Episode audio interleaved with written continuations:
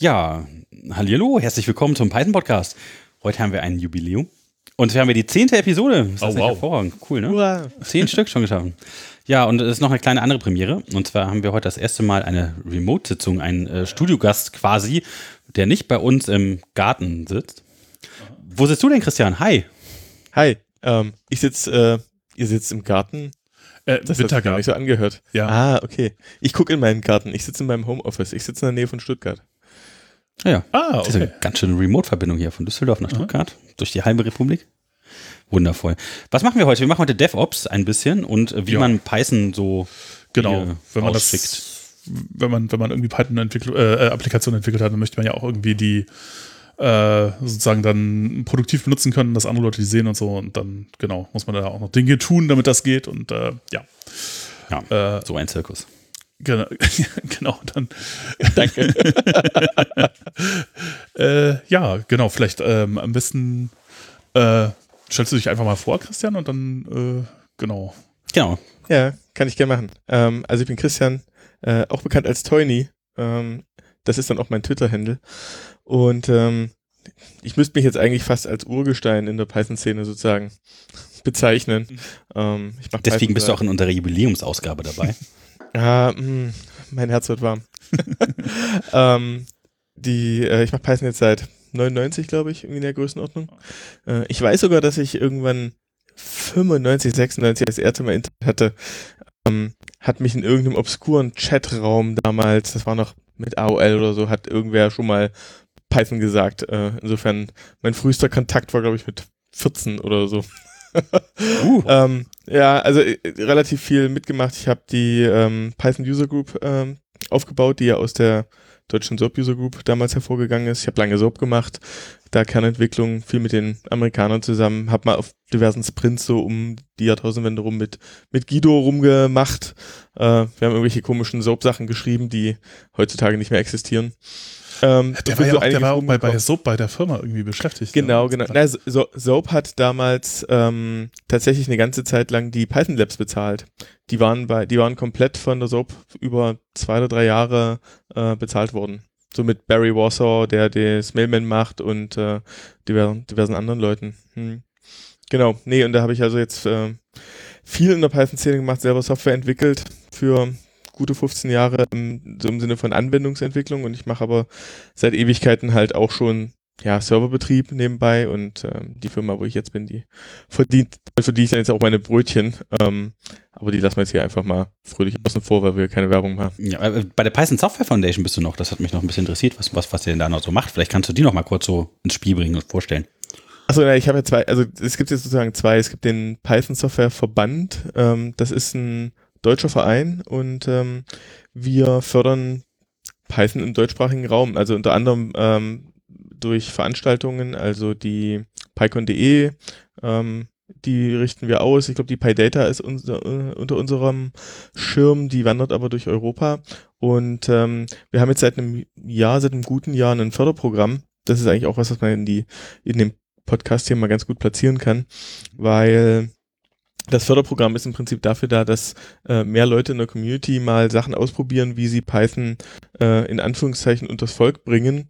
Ähm, besser äh, eigentlich eher ausgerichtet an so einem Diversity-Gedanken, dass wir Python selber ist im Mainstream ja präsent und angekommen. Also vor fünf Jahren, vor zehn Jahren sah das alles noch ganz anders aus, aber heutzutage muss man sich ja nicht rechtfertigen dafür, dass man Python verwendet oder irgendwo einsetzt, sondern das ist dann eher das, was man unter Best Practice, so sehr ich dieses Wort hasse, äh, abhaken kann und dann ist das irgendwie erledigt. Das ist äh, Chef-approved. Ähm, die ähm, und in den in den letzten Auswertungen so über den Jahreswechsel, was äh, die Beliebtheit von Programmiersprachen angeht, ist Python halt weltweit im Prinzip immer unter den Top 5, wenn nicht sogar auch auf Platz, Platz 1. Und ähm, deswegen haben wir vom Python Softwareverband irgendwann gesagt, ähm, Python einfach nur an sich zu pushen, das braucht's gerade gar nicht mehr, das läuft. Ähm, was ich aber spannend fände, ist halt tatsächlich neue, neue Zielgruppen und neue Vernetzungen aufzumachen. Also zum einen Leute, die mit bestimmten Spezialthemen zu tun haben. Da ist dann, da hat jetzt als ein großes Gewicht, früher war es viel Web, jetzt ist es Data Science, ähm, Mhm.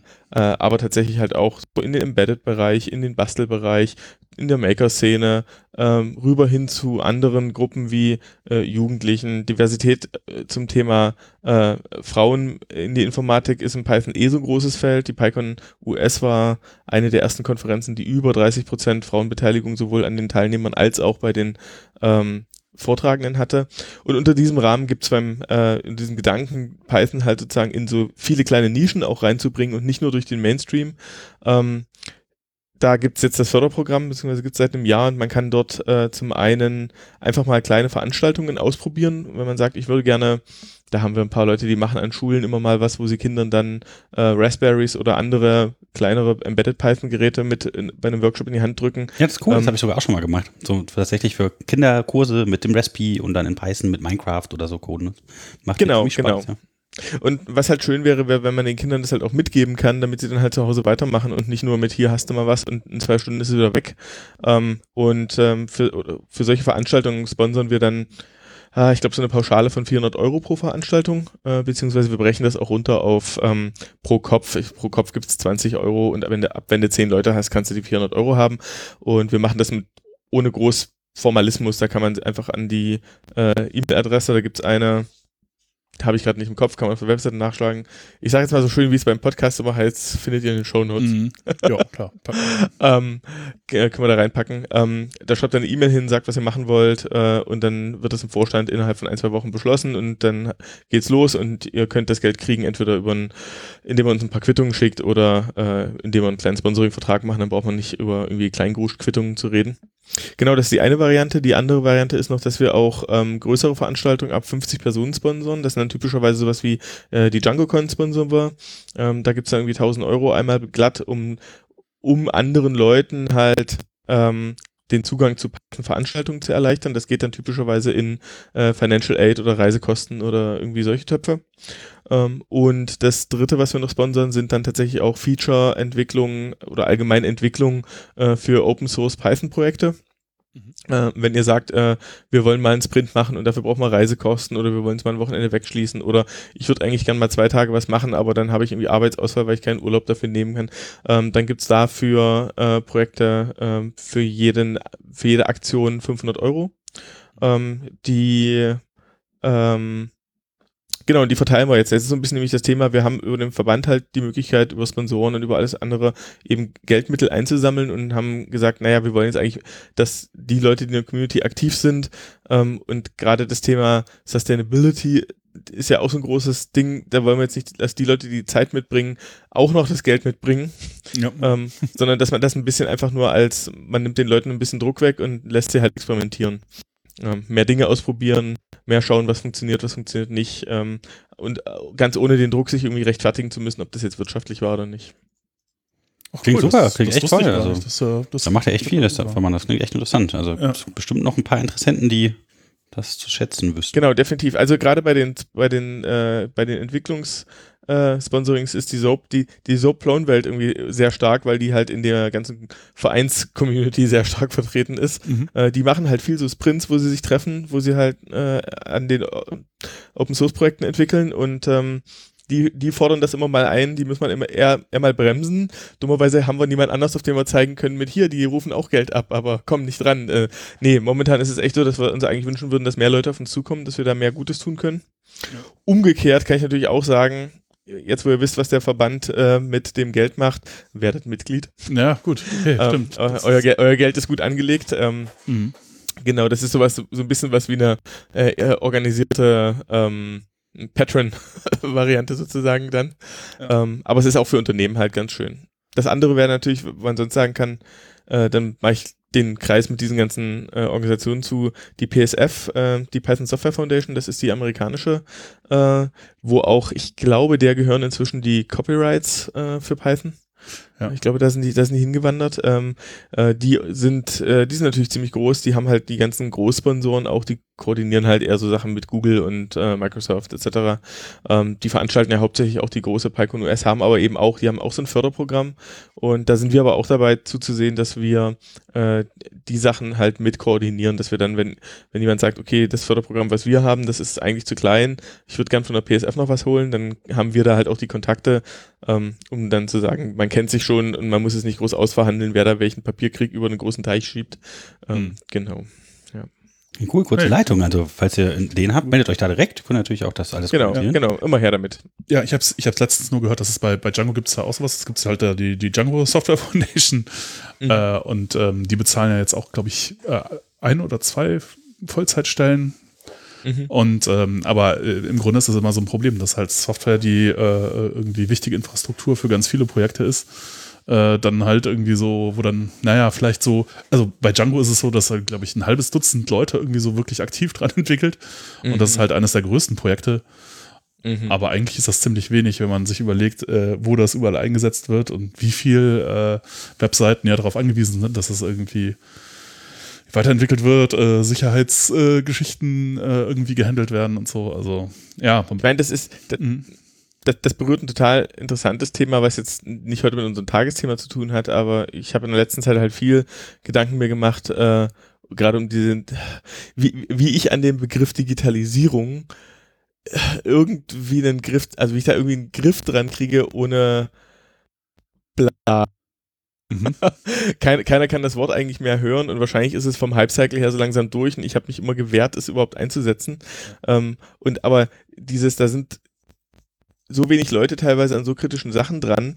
Aus einer Open Source Perspektive oder freien Software Perspektive finde ich das überhaupt nicht schlimm.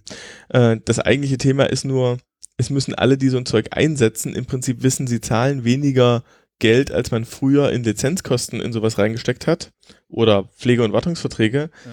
Das heißt aber im Prinzip, wenn man dann die Sicherheit haben möchte, dass einem das nicht unterm Hintern wegschimmelt, muss man halt, muss man eigene Kompetenz aufbauen. Und das, ja. das greift aber genau an dieses Thema ran, was bedeutet es eigentlich, wenn immer mehr Dinge digitalisiert werden, dann heißt das halt eigentlich, ich muss dort mehr Kompetenzen selber entwickeln, als anstatt das Zeug einfach nur blind einzusetzen, blind zu kaufen. Also fast egal, ob ich es kaufe oder äh, als Open Source äh, oder freie Softwarelösung habe. Ähm, ich bin eigentlich darauf angewiesen, wenn das mein Kerngeschäft so dermaßen berührt, dass ich genügend Kompetenz habe, um wenigstens zu wissen, wo meine Risiken sind, wenn ich es schon nicht selber, äh, wenn ich schon nicht selber lösen kann. Ja, das ist aber doch schon wieder so technisches Detailwissen, das äh, hat der meiste normale Vorstand wahrscheinlich gar nicht mehr auf dem Schirm. Der denkt nee. dann so, ja, ach, jetzt Geld ausgeben für Software, die wir gar nicht brauchen. Also ähm, wir kaufen ja nicht. Warum? Also ist ja umsonst. Genau. ja, ja, ja, ja genau. Aber irgendwo raus. Ich, ich habe da momentan eine Metapher für. Ähm, das ist Digitalisierung wird an der Stelle, also die ist ja total relevant, äh, weil im Prinzip die alten Sprüche, die wir jetzt wahrscheinlich schon seit 20 Jahren kennen, sowas wie Mark Andreessen mit äh, Software eats the world, ja. Mhm. Ähm, das heißt, alles wird irgendwie Software sein. Ähm, in einer positiven äh, Variante bedeutet das, Software ist also Augmentierungshilfsmittel ständig dabei. Ja? Ähm, nicht im Sinne von verdrängt den Menschen oder ersetzt ihn, sondern ähm, es wird immer mehr Stellen geben, wo so ein organisches Zusammenwachsen äh, bei Prozessen ist, wo ich auf unterschiedliche Teile von Software angewiesen bin, mit der ich interagiere und die sich miteinander verbindet. Und das wird aber so integral sein, dass es tatsächlich im Prinzip wie eine Sprache zu behandeln ist. Und ich habe momentan immer den Eindruck, wenn jemand in einem Unternehmen, wenn du jetzt Vorstand sagst, sagt, wir machen jetzt irgendwas mit Digitalisierung, dann klingt es in meinen Ohren so wie der Vorstand kommt daher und sagt, wir stellen jetzt die wir stellen das Faxgerät ab. nee, wir, ste wir stellen die wir stellen die Unternehmenssprache als Metapher. Wir stellen die Unternehmenssprache von Deutsch auf Englisch um und um das richtig hinzukriegen, haben wir jetzt einen Übersetzer und zwei Wörterbücher angeschafft.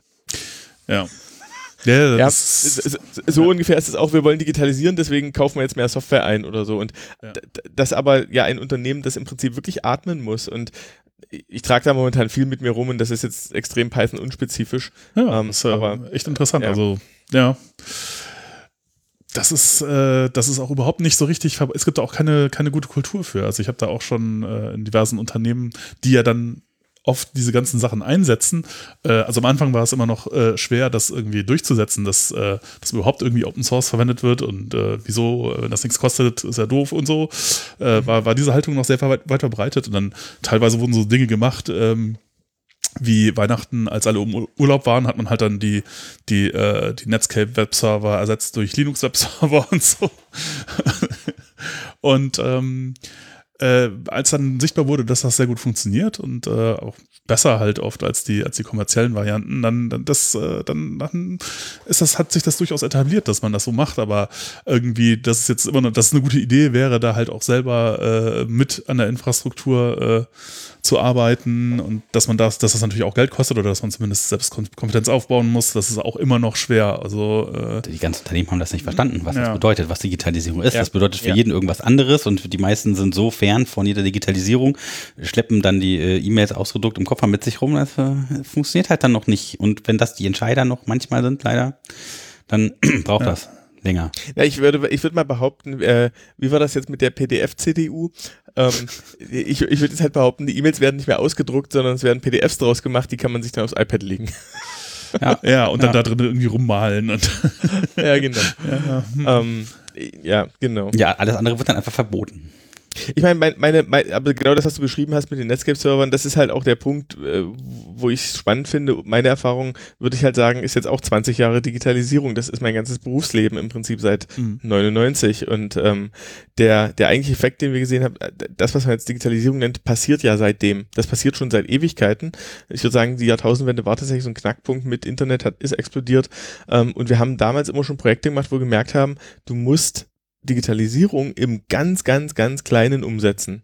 Ähm, und da, die eigentlich großen Effekte, wenn wenn halt- es halt immer heißt, es ist Time to Market oder äh, alles billiger oder schneller oder effizienter oder äh, individueller, ähm, die, die eigentlichen großen Effekte sind nie aus der Planung raus entstanden, sondern die sind dann entstanden, wenn wir bei den Projekten beim Kunden vor Ort waren und dann zufällig eine Dame, die da Sachbearbeiterin ist, überhören, wie sie gerade unser Projekt benutzt und sie irgendwie über Excel flucht.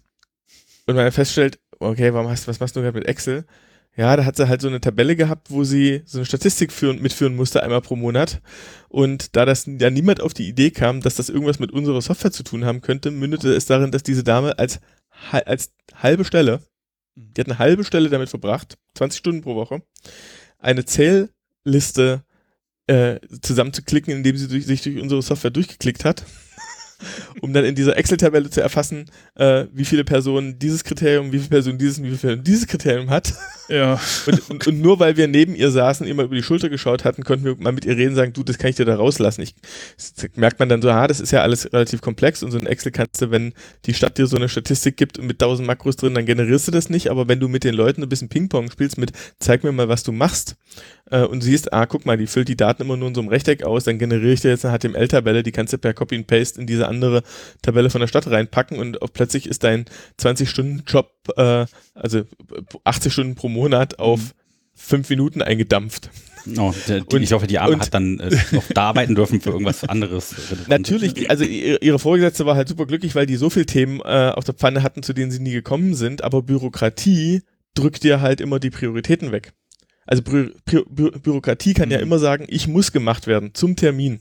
Und dann hast du die Leute beschäftigt. Und eigentlich wollen die noch tausend andere Sachen machen, kommen aber nicht dazu, weil die Bürokratie ihnen das wegfrisst. Ja, ja, das, Und es gibt das, das ist halt dann dringend, aber nicht wichtig eigentlich, ne? Und die wichtigen Genau, Sachen genau. werden dann nicht mehr gemacht. Das Genau, ist, ja. genau. Ja, und ja. es gibt, äh, ich, ich habe viel Komplexitätstheorie gemacht in den letzten Jahren, äh, Dave Snowden, Kinevin und so. Und es gibt ein, ein, ein wichtiges äh, Ding ähm, aus der Komplexitätstheorie, was da reinspielt, ist, äh, das, sind sie, das sind die unarticulated needs.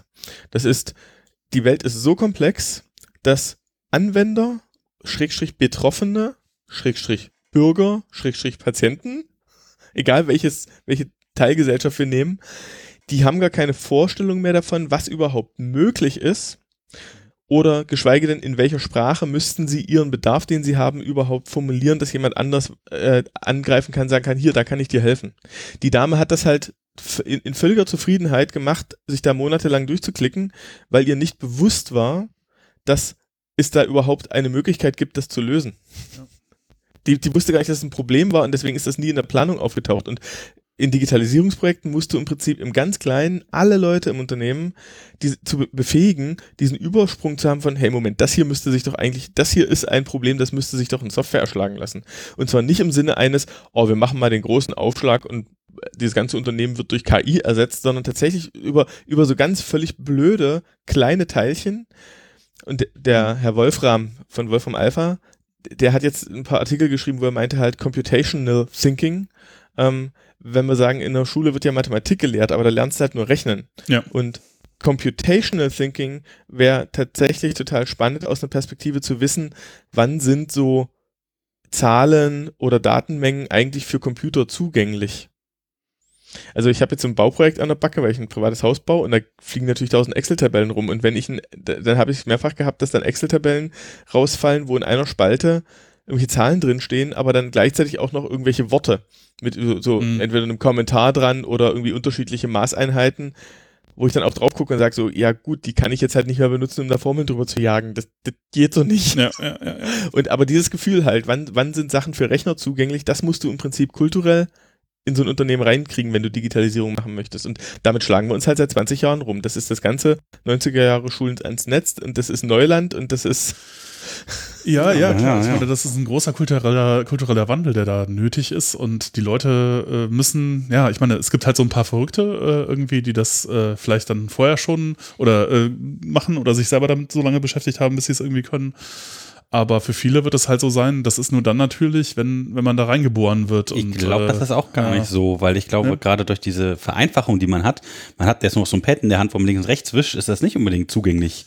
Also dadurch, dass Nee, du diese ja. tollen User-Interfaces hast und so, ne? Das ist ja, Ja, aber ich glaube, du ka- kannst nicht ohne die äh, Sicht der Benutzer oder der Leute, die sich mit der, mit dem, mit, mit dem Bereich, mit der Domäne irgendwie auskennen, äh, ohne die kommst du nicht aus. Und das, die müssen halt auch sozusagen verstehen, wie das, was ja, sie ja, aber die wachsen ja nicht automatisch mit nach, sondern du musst die Ja. ausbilden. Ich glaube nicht, dass nur weil du Digital Native irgendwie bist, aber da reingeboren wirst, Ja. dass das funktioniert, sondern ich glaube, du musst Ich glaub, tatsächlich da ja. mit der. Perspektive, mit dieser Brille draufgehen. Du wirst jetzt Ja. da Tech-Experte sein. Ich glaube ich glaub vor allem auch, es gab einen massiven Bruch durch die ähm, äh, durch dieses Thema Android iOS, ähm, äh, weil bisher wir können es natürlich sozusagen äh, Opa erzählt vom Krieg ähm, spielen. Ähm, die Chapter Mark, erzählt vom Krieg. Okay, warte, Moment. Ich mach Ja, genau. ähm, das ist aber was, das ist mir vorgeworfen worden. Nein, das ist mir nicht vorgeworfen worden, aber es ist irgendwie mit einem zwinkernden Auge auf dem PyCamp in Köln ähm, äh, konfrontiert worden, wo ich halt auch meinte, guck mal, die Historie, äh, ging es um irgendein Stück Technik, wo ich nochmal irgendwie nachgezeichnet habe, wie das über die letzten 15 Jahre halt entstanden ist. Und ich meine, ich bin jetzt Mitte 30 und werde dann halt von Leuten, die gerade im Studium stecken, angeguckt mit Opa erzählt vom Krieg ja, ja. ähm, und es ist aber, ist aber witzig, weil klar, wir haben uns, oder also ich mich, ähm, ich glaube, wir sind so eine Liga, glaube ich, vom Alter. Ähm, ich habe mich so über die 90er Jahre halt durch Sachen durchgequält, ähm, wo ich ja sagen muss, es gab halt nie dort eine Trennung zwischen Konsument und Produzent.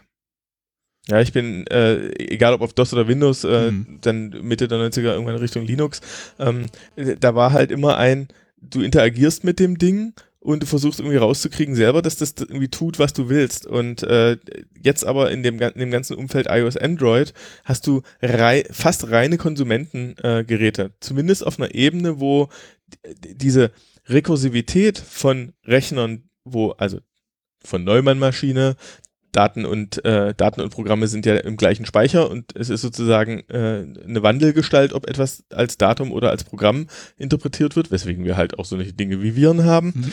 Ähm, und äh, das, das ist ja was, was ähm, damals halt dazu geführt hat, dass man ständig da, das war, das war wahnsinnig aufwendig, das willst du nicht für jeden. Ähm, äh, wir, wir können halt sagen, okay, wir haben uns da durchgekämpft und was einen nicht umbringt, macht einen stärker. ähm, aber das ist natürlich nicht die Zugänglichkeit. Ich sehe aber tatsächlich, dass die Ta dass Tablets und äh, ganz so ganz einfache Systeme äh, eben auch, dass zum Beispiel das Dateisystem sich ja als Metapher aufgelöst hat im Prinzip. Ähm, das macht, dass die Leute diese Universali Universalität der Rechner nicht mehr wahrnehmen, sondern es ist nur noch eine Sammlung von Apps, die irgendwie entweder sind sie miteinander integriert oder sie sind es nicht. Ja, aber sind, äh, naja, aber sind wir da nicht vielleicht noch einfach ein bisschen früh dran? Also wenn man sich jetzt sowas anguckt wie Shortcuts oder so äh, auf iOS, das geht ja schon so ein bisschen in die Richtung, dass man damit dann halt auch Dinge tun kann wie, ja, ich meine, ich übertreibe jetzt ein bisschen, aber äh, äh, mit Pipes auf der Kommandozeile oder so. Nur halt in grafisch und äh, mit einem schönen Halt- Interface. Ja. Hm, Halt nicht, weil ähm, das ist halt nicht mehr universal. Es geht halt nur das, was äh, dir zugelassen wird, was geht. Na, du, gut, okay.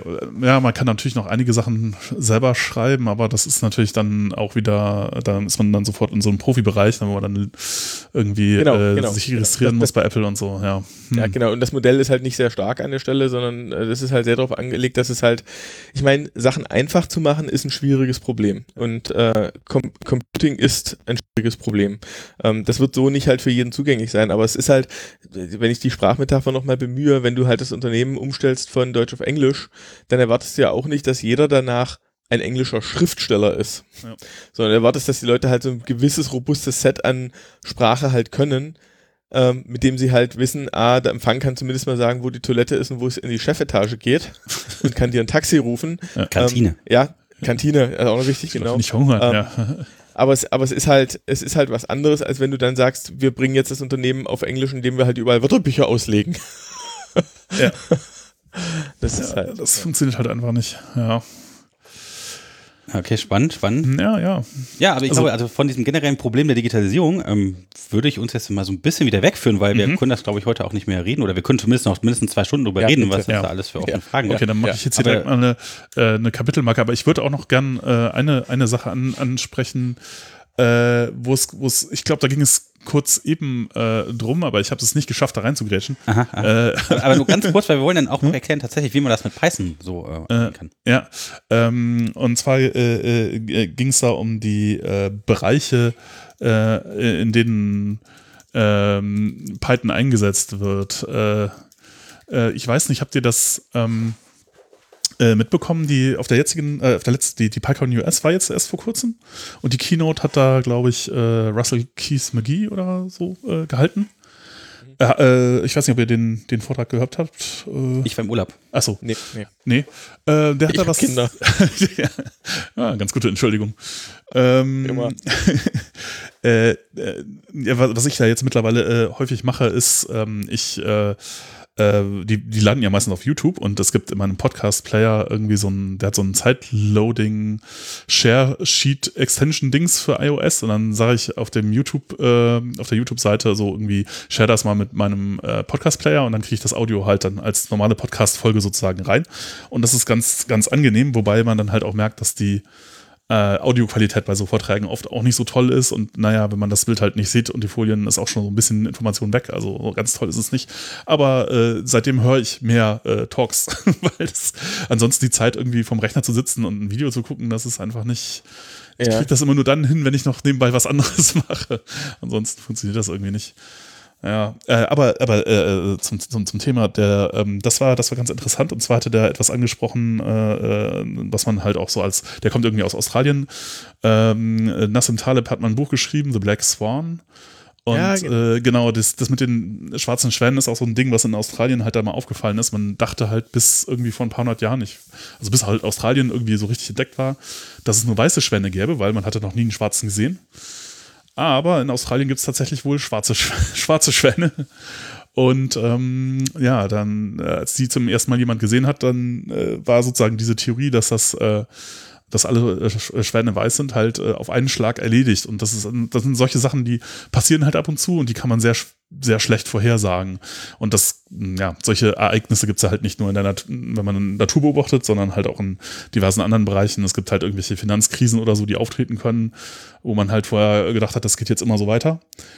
Und ähm, naja, äh, der sprach darauf, äh, halt über, über diese, diese Ereignisse, die halt passieren können und was das für Ereignisse sein könnten, die äh, Python, ja, sozusagen vielleicht obsolet machen oder schwer äh, äh, sozusagen, ja, beeinflussen könnten und die man momentan nicht so richtig äh, kommen sieht, weil auch im, im, im IT-Sektor ist das natürlich schon ganz oft passiert, irgendwie so der PC, der irgendwie aufgetaucht ist, war wahrscheinlich für viele Unternehmen, die vorher ganz gut mit irgendwelchen Dingen gelebt haben, äh, so, äh, so, ein, so ein schwarzer Schwan, der aufgetreten ist und dann plötzlich irgendwie ganze Märkte kaputt gemacht hat oder irgendwie, ja, Smartphones sind halt auch sowas, äh, die den ganzen äh, äh, PDA-Markt irgendwie äh, aufgerollt haben und Nokia irgendwie sozusagen in die, naja, in den, ja, wie soll man Microsoft Vorruhestand geschickt haben. Und ähm, äh, dass der sagte, also man kann inzwischen sehen, was das sein könnte und äh, für ihn ist halt interessant rauszukriegen, was man dagegen tun kann. Und ähm, er, er meint, das wäre halt zum Beispiel ein, ein, eine ganz schlechte Geschichte ist, dass halt eben auf solchen Geräten wie Tablets, äh, irgendwie Telefonen oder so, halt Python nicht wirklich läuft. Und dass wenn jetzt aber der Markt so umkippt, dass halt irgendwie Desktop-Computer und auch Laptops nur noch was für Profis sind und äh, ähm, ja, die ganze Konsumenten, der ganze Konsumentenmarkt halt auf äh, irgendwelchen äh, ja, Tablet- oder Smartphone-mäßigen Endgeräten ist, dann kann es sein, dass das ein sehr großes Problem wird, dass da Python halt überhaupt, dass man mit Python überhaupt nichts machen kann. Äh, und dass es halt auch ein Riesenproblem ist, dass das halt auch nicht sich überbrücken lässt durch irgendwie solche Sachen wie Web oder so, weil JavaScript wird das wahrscheinlich überleben. JavaScript läuft halt irgendein Browser. Browser sind auch von den Geräten nicht wegzudenken. Aber Python läuft weder im Browser ja, noch. Wobei, äh, ja. was, mh, was, was mir da mehr durch den Kopf geht, ist, dass ich glaube, wir werden dann eher sehen, dass es noch ähm, äh, tatsächlich die, diese agnostischen Runtimes geben wird. Ähm, also bei, bei Web fällt mir gerade eben äh, WebAssembly ein. Ja. Ja. Ähm, das äh, das, ich, das finde ich blöd aus einer anderen Perspektive, weil dann ist halt View Source endgültig kaputt. Ähm, Mhm. Das ist was, womit äh, ja, wo ich halt auch wieder aufgewachsen bin mit, allein das hat es mir ermöglicht, irgendwie vernünftig das Zeug überhaupt zu lernen, dass man in Sachen reingucken kann, aber ähm, sei Also, mal du geschenkt, meinst du, ähm, man kann in jede Webseite reingucken und sich angucken, wie das geschrieben ja, ja, Ja, genau, genau. genau, Ja. genau, genau. Ähm, äh, das war halt, wobei das auch heute eigentlich, es ist praktisch tot durch, durch Minifizierung etc. Ich meine, mit dem Inspektor kriegst du dann halt, wenn Mappings da sind, äh, beziehungsweise auch noch Deminifier und so ein Zeug, aber ähm, es ist praktisch eh tot, weil die Komplexität zu groß ist. Früher war es so, da hast du dir halt mal deine 10k, 20k äh, HTML-Code bloß ein bisschen JavaScript angeguckt und dann, ah, guck mal, der benutzt das so und so. Die Doku war, war früher auch schlechter, heute ist die Doku besser, dadurch dämpft das halt vieles wieder. Ähm, ich glaube aber, dass solche agnostischen Runtimes, also zum einen, ähm, naja, Profi ist halt jetzt wieder, machen wieder die Schleife. Ähm, wenn nur die Profis Software entwickeln sollen und Python kommt eigentlich eben aus der Ecke, dass nicht nur die Profis das können sollen, ähm, weil ansonsten haben wir ja als Gegenentwurf eben in der Android-Ecke haben wir Java und Java kommt halt Mhm. aus diesem extrem ingenieursartigen Ansatz für da ziehst du dir bitte eine Bohrkittel an, bevor du anfängst zu programmieren, oder ansonsten hältst du das nicht aus. So keinen Kittel Ähm. angezogen, bevor du angefangen hast. Ja, Ja, so, so, also das ist ja so Business-Programmieren, ja? Ja, da, ja. da stellt man sich die Leute vor, die im Laborkittel programmieren und jetzt halt mal ordentlich hier, das ist der deutsche Ingenieur, jetzt kriegst du gleich Qualitätssoftware, wenn du nicht aufpasst. ähm, die, ähm, und Python kommt ja von einem anderen Ende und Python kommt eigentlich von einem sehr charmanten Ende, nämlich dass es halt so zugänglich ist für Leute, die halt Quereinsteiger sind, die äh, noch se- selber Schüler sind und ähm, auch da wieder in einer komplexen Welt ist Lernen durch Experimentieren, durch Experimentieren halt eigentlich genau das Richtige. Hm. Grenzen austesten. Und dafür musst du aber sozusagen eine Umgebung, einen Weg bereiten und sagen, hm, hier ist irgendwie erstmal so grüne Wiese, lauf mal los, guck mal. Systeme wie Java sind halt wenig ein, hier ist grüne Wiese, sondern es ist ein, so hier kommt jetzt erstmal das große Konstruktionstemplate und ohne Mhm. das kannst du nichts tun. Ähm, und Mir fällt deswegen glaube ich, gerade auf, dass der Christian gerade zum ersten Mal äh, den Java-Bash gemacht hat, auf den ich die ganze Zeit gewartet habe, den wir seit Folge 1 vorgenommen. Ah, bitteschön. Danke. Es ist äh, zehn, Okay. zehn, zehnte Episode. ähm, die, äh, und ich meine, Java leidet an der Stelle, ja- also die leiden ja selber unter Ja. ihrem Erfolg an der Stelle, weil Ja, ja. ähm, äh, es war ja gemacht äh, in von, von Sun mit ein bisschen IBM-Unterstützung damals, ähm, mit der Idee, dass Entwickler zu teuer waren. Mhm. Ja. Also es gibt die eine Story, das ist eine, also es gibt ja mehr Perspektiven darauf. Das eine ist, äh, es sollte mal dieses Set-Top-Boxen-System sein. Mitte Hm. der 90er. Dann wurde es irgendwann zu so einem Serversystem, dann wird es irgendwann zu der Universal. Was? Ja, genau. Ähm, äh, das, was heute ein Apple TV ist, äh, wo man halt sich in den 90er Jahren das erste Mal die Finger dran verbrannt hat. Ähm, das, das sind ja häufig so Embedded-Geräte, wo jeder den kompletten Software-Stack mit Betriebssystem selber gebaut hatte. Und Sun hatte damals äh, mit Java äh, versucht, eine Sprache zu äh, bauen, wo ich die gleiche Programmiersprache halt über unterschiedliche Geräteklassen hinweg, eben von Mobiltelefonen zu Servern, zu Desktop-Rechnern, zu Set-Top-Boxen äh, anwenden kann, um die zu programmieren. Und ähm, ja, ja gut, also wer- jeder, die mal gesehen hat, irgendwie auch dieses Ding von der Telekom hier, die ähm, diese komische äh, Fernsehgeschichte, die die haben, da Mhm. kriege ich immer das Gruseln, wenn ich sehe, wie das UI aussieht dazu. Ja. äh, weil es halt, ja, weil, weil, weil dort die ganze, das ganze Ökosystem ist durchdrungen von diesem Ingenieursansatz, ja, von diesem, du musst alles ausdefinieren und aber die wirklich interessanten Sachen, sowas wie, dass das UI geschmeidig ist und, mhm. und das, das kommt als letztes. Äh, und dann stellst du fest, oh, unser UI-Toolkit kann gar keine schönen Übergänge, sondern das geht bloß so hackelig. so toll.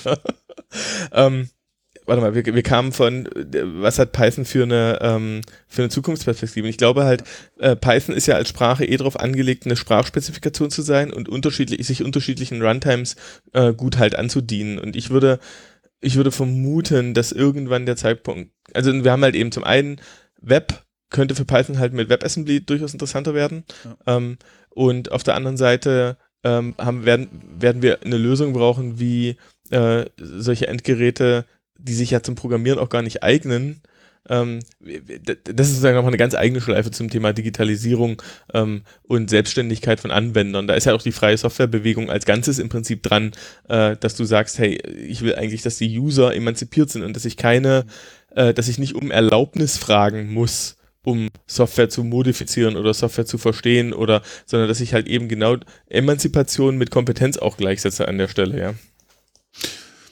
Ja. Hm, interessanter Gedanke. Ja, das wäre auf jeden Fall sehr schön. Das ist, äh, momentan geht es leider so ein bisschen in eine andere Richtung. Ja, ja. aber ich glaube, ich glaub, dass Python da definitiv halt massive Chancen hat, äh, aufgrund der Größe, aufgrund äh, der Erfahrung auch und aufgrund dem Fokus halt als, als eine freie Sprache, die äh, sich so äh, flexibel halt in unterschiedlichen Kontexten halt einsetzen lässt. Ja, ja. ja. So, aber jetzt endgültig ja. Chapter Mark und jetzt fangen wir, so, an, okay, wir äh, an, zu erklären, wie man das mit Python alles so insgesamt machen möchte, wenn man sowas äh, ja. DevOpsen möchte. Was macht man denn da? Was ist das überhaupt? Vielleicht fangen wir damit noch mal ganz kurz an, aber diesmal jetzt so vielleicht ein bisschen kompakt. Wer möchte zuerst? Ähm, ja, ich kann ja einfach mal, äh, genau. Äh, ich ich habe eben schon mal so kurz überlegt, wie man das, wie man das äh, irgendwie an, an, anfangen könnte. Und ich dachte, naja, also äh, vielleicht einfach in, in, der, äh, im, in der Differenz zu anderen Geschichten, die es halt schon lange gab, die Leute vielleicht auch kennen, ich weiß nicht so genau. Ähm, aber so früher war das ja äh, so, dass wenn man jetzt, also ich äh, nehme jetzt mal den Bereich, man möchte jetzt eine Webseite irgendwie haben, die irgendwo äh, online zu sehen ist, ja, die man nicht nur lokal irgendwie anguckt, da kann man auch einfach einen HTML-File äh, von Hand mit einem Editor hinschreiben und dann also guckt man sich Webseite mit Service, also jetzt nicht nur meine Visitenkarte. Das kann auch, das kann auch einfach nur eine HTML-Datei sein, aber die kann ja jemand anders noch nicht sehen. Nur wenn sie jetzt auf meinem, also wenn ich sie auf meinem Rechner mit dem Editor erzeugt habe, dann äh, sollten andere Leute die ja hoffentlich erstmal so nicht sehen können. Die Frage ist halt, wie kriege ich das hin, dass das Ding zum Beispiel weltweit dann halt äh, sichtbar ist? Und ähm, äh, wenn man jetzt äh, die ersten Geschichten, die es da gab, ja, so äh, auch Ende der 90er irgendwie P äh, PHP und äh, irgendwie FTP-Server oder so, da haben dann Leute irgendwie quasi äh, so eine Webroot in einem Apache gehabt und dann haben sie da irgendwie PHP-Sachen per FTP hochgeladen und dann war das irgendwie äh, dann deployed, sozusagen. Vielleicht kennt man das. Ich war sehr überrascht, dass ich letztens gesehen habe, dass Leute das heutzutage immer noch so machen. Ja, sie machen es. Es ist, äh, es ist immer wieder. Also, ja. ja. Sie sterben nicht aus. Ja, äh, auf der anderen Seite muss man halt sagen, dass äh, das ist halt so ein, auch wenn es äh, aus, aus äh, diversen unterschiedlichen Gründen halt eine sehr problematische Geschichte ist, das so zu machen, es ist halt irgendwie so ein definierter Weg. Die Leute haben sich irgendwie dran gewöhnt. Es gibt viele, die kennen überhaupt nichts anderes. Und es ist halt so ein Standardweg, wie deployt man jetzt irgendwie Software mit PHP, äh, irgendwie, wenn man das jetzt. Äh, Funktioniert. Ja, naja, für bestimmte Werte äh, von funktioniert. ja, und, und diese, diese Geschichte, so, wie macht man das jetzt eigentlich, wenn man das tun will, gab es für Python sozusagen nie. Und das ist jetzt halt für Python dann irgendwie, gibt es halt sehr viele unterschiedliche Arten, das zu tun. Und äh, ja, den Leuten ist nicht so richtig bewusst, wie das denn überhaupt gehen soll und äh, was irgendwie dann so ein bisschen dazu führt, dass sie oft gar keine Vorstellungen davon haben, wie das, wie man das denn macht. Und ähm, das dann halt auch nicht so richtig tun, ja. Das Spannende daran ist, man könnte jetzt sozusagen mal den Bogen, du hast jetzt wirklich dies, äh, die, das abschreckende 90er-Jahre-Beispiel ins eine Ende gestellt.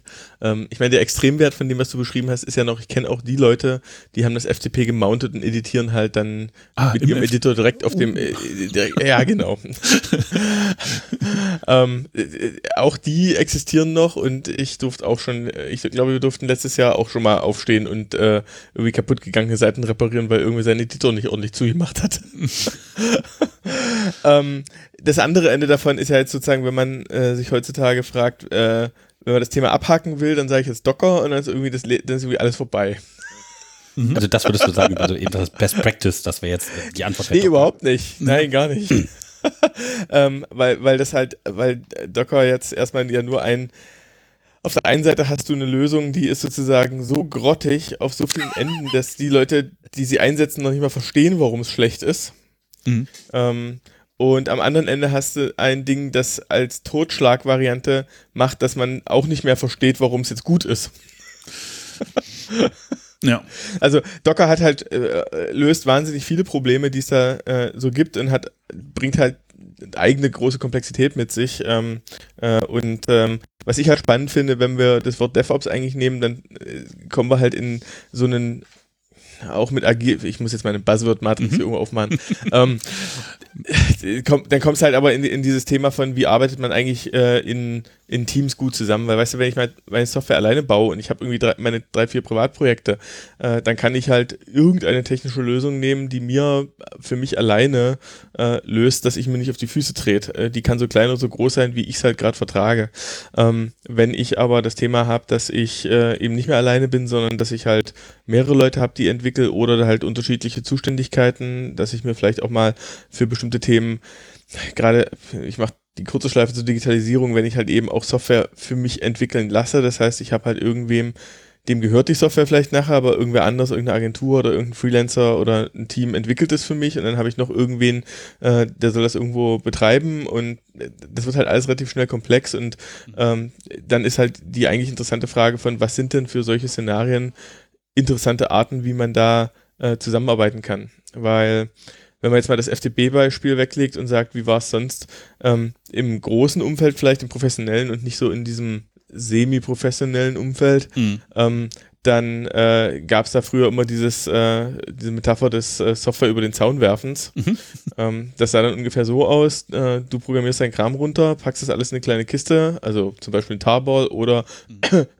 CVS ähm, und ähm, danach äh, schreibst du ein README äh, und gibt und das Ding zusammen, also der Lieferschein und die, diese kleine Kiste, wirfst du über den Zaun, am anderen Ende steht schon irgendein Admin, der sammelt das dann ein, mhm. ähm, packt das wieder auseinander, geht dieses README durch, stellt fest, dass das vorne und hinten nicht funktioniert. Mhm. Äh, und äh, der Prozess war aber definiert, siehe Wasserfallmethodik und so, mhm. von, na, wenn ihr fertig mit entwickeln seid, dann gebt das halt den Admins. Und ähm, in einer komplexen Welt hast du halt eben nicht mehr äh, solche ganz klaren, harten Interfaces äh, zwischen Leuten. Hat der gerade Agile gesagt oder was? Was war gerade beim Buzzword-Bingo? Ja, ja. Äh, Agile, Agile, ist schon eine Weile, Agile ist schon eine Weile her. Ja. In, einer, in, einer, in einer komplexen Welt ähm, hast du halt das Problem, dass du die Schnittstellen zwischen unterschiedlichen Leuten, ähm, unterschiedlichen Teams, unterschiedlichen Prozessen halt nicht mehr so glatt definieren kannst, aller, na, ihr arbeitet bis hierhin und das, das Werkstück, was da rausfällt, gibt ihr dann dem nächsten. Ja. Also das kannst du machen, wenn du Auto baust. Und äh, Autobauen ist halt tatsächlich ein Ding, das können wir heutzutage ingenieursmäßig machen eben. Mhm. Äh, dann weißt du, es gibt die Station, der dreht die Schrauben rein, dann wandert das Auto selbstständig zur nächsten Station, der dreht die anderen Schrauben rein, der nächste macht den Spiegel dran und so alle, da, da muss keiner mehr miteinander reden. Ja, ähm, ja wobei, wobei, wenn ich da noch mal so kurz abschweifen darf, ich. Äh, bitte, bitte. ähm, also das, was wir sozusagen dann als, als äh, äh, Agile-Methoden ja dann in der Softwareentwicklung äh, irgendwie gesehen haben, das kommt ja ursprünglich daher. Ich fand, ich fand das, ich fand das, äh, das äh, letztens äh, beim Abendessen äh, äh, haben wir dann mit äh, äh, bekannten Freunden äh, gesprochen und einer von denen kam halt aus der äh, Automobilindustrie und beschwerte sich bitterlich, äh, was denn dieser komische neue Trend sei, der da irgendwie jetzt über sie hereinbräche. Irgendwie dieses ganze komische Agile-Zeugs und dass es da irgendwie, äh, dass jetzt plötzlich irgendwie eine 1000 Mann Entwicklungsabteilung irgendwie Agile Dinge machen sollte und dann machen halt alle, wird die in Teams aufgeteilt und die machen dann halt alle irgendwie Dinge in unterschiedliche Richtungen und es passt nichts mehr zusammen, alles ganz furchtbar. Und das fand ich, das fand ich irgendwie äh, witzig, weil eigentlich kommt das ja aus der Automobilindustrie. Ja, Toyota. Ja, das, das, äh, genau. Äh, ja, nee, nee, nee, Moment. Äh, äh, äh nein, da muss nein? ich reingrätschen. Okay. Nein. ähm, du, du hast zwei Sachen. Du hast Agile auf der einen Seite und du hast Kanban auf der anderen. Und ähm, Kanban, das, das sind ähnliche Konzepte. Kanban ist das, was äh, äh, Toyota stark gemacht hat. Äh, das ist tatsächlich, es kam aus so einem produktionsorientierten Thema. Ähm, und Produktion äh, hieß an der Stelle tatsächlich eine Flussoptimierung, ja. Äh, dass du äh, machst, dass das, ähm, also wenn, du so eine Wer Werkshalle hast mit Autos und dieser ähm, äh, Straße, äh, diese Fertigungsstrecke, ähm, dann wandern die Autos halt schön durch. Und äh, ein Thema ist immer, äh, dass wenn da irgendwas blockiert, dann Ja. bleibt halt dieses ganze Band stehen. Dann Genau, hast du ein genau. sogenanntes, hast ein Stop the sogenanntes line. Head, Ja. Stop the Line, Head of Line Blocking auch so. Es geht hier hinten geht's nicht weiter, bevor es da vorne nicht weitergeht. Und ähm, Toyota hat ja tatsächlich ähm, äh, tatsächlich sich Methodiken zurechtgelegt, ähm, um die Planung von diesen Abläufen möglichst gut zu machen. Und da ist, gehört Kanban unter anderem mit dazu. Kanban ist eine Abstraktion von so einem äh, Fertigungsstraßending, äh, wo du halt sowas hast wie, du hast bestimmte Schritte, die werden nacheinander durchlaufen und in jedem Schritt dürfen nur maximal so und so viel gleichzeitig sein, weil ansonsten verlieren die Leute sich halt im Thrashing, weil sie ständig Kontextwechsel machen müssen und so. Ähm, das ist halt mehr das Thema, wie kann ich Durchfluss optimieren und das geht aber nur, wenn ich möglichst einheitliche, möglichst gleichförmige Arbeitsschritte habe. Ja. Ähm, wenn ich zu viel unterschiedliche Arbeitsschritte habe und deswegen ist Softwareentwicklung Agile im Prinzip anders, weil du hast völlig unterschiedliche Sachen, die du zwischendurch machst. Äh, auf der einen Seite von UIs zu Features, zu Bugs, zu einem großen Architekturthema, zu einem kleinen Usability-Thema. Das geht so alles quer durcheinander. Und bei Kanban willst du aber eigentlich, dass jedes Teilchen möglichst eine einheitliche Größe hat, äh, damit du das auch auch über diese, ansonsten würde nämlich die Regulierung der Work-in-Progress-Anzahl von Kärtchen gar nicht helfen, wenn du gar nicht weißt, wie groß das Kärtchen ist. Klar, okay, ja. Ähm, Ja. Deswegen sind das so zwei, die sind nicht unabhängig, also die, die kann man, die kann man unabhängig und zusammen komplementär einsetzen, aber die haben unterschiedliche Eigenschaften. Agile war ja eher dafür gedacht, um ähm, die User und die Entwickler näher aneinander zu bringen. Also das ist eher ein Thema von Disintermediation, dass du nicht möchtest, dass ähm, dass die so weit auseinander sind, dass sie keine gemeinsame Sprache sprechen. Und das Interessante bei Agile ist, weil ich habe das in letzter Zeit auch mal wieder da gehabt, ähm, dass du, äh, wenn man das Manifest nochmal rausholt und diese ur, ur, uralte Seite und die haben ihr HTTPS nicht im Griff, Oh, okay. dann, dann, dann, dann, dann äh, ist es, es ist halt sehr knapp. Ähm, es ist halt ähm, People over, äh, jetzt muss ich selber halt raussuchen, ähm, das war People over Processes, äh, Working Software over Ja, Comprehensive over- Documentation, Ja, ja. Collaboration over Contract Negotiation, Responding to Change over Following a Plan. Hm. Und wenn du jetzt aber, und das Dumme ist, das sind Techniken, die waren entwickelt worden, ähm, war auch, ich glaube, das war ein Chrysler-Projekt und das ist eigentlich gar nicht so gut, aber die Techniken an sich haben sich halt durchaus als, als hilfreich bewiesen, ähm, dass diese vier Grundsätze ähm, ja die Entwickler und die User enger aneinander bringen sollten, um die Realität schneller sichtbar zu machen.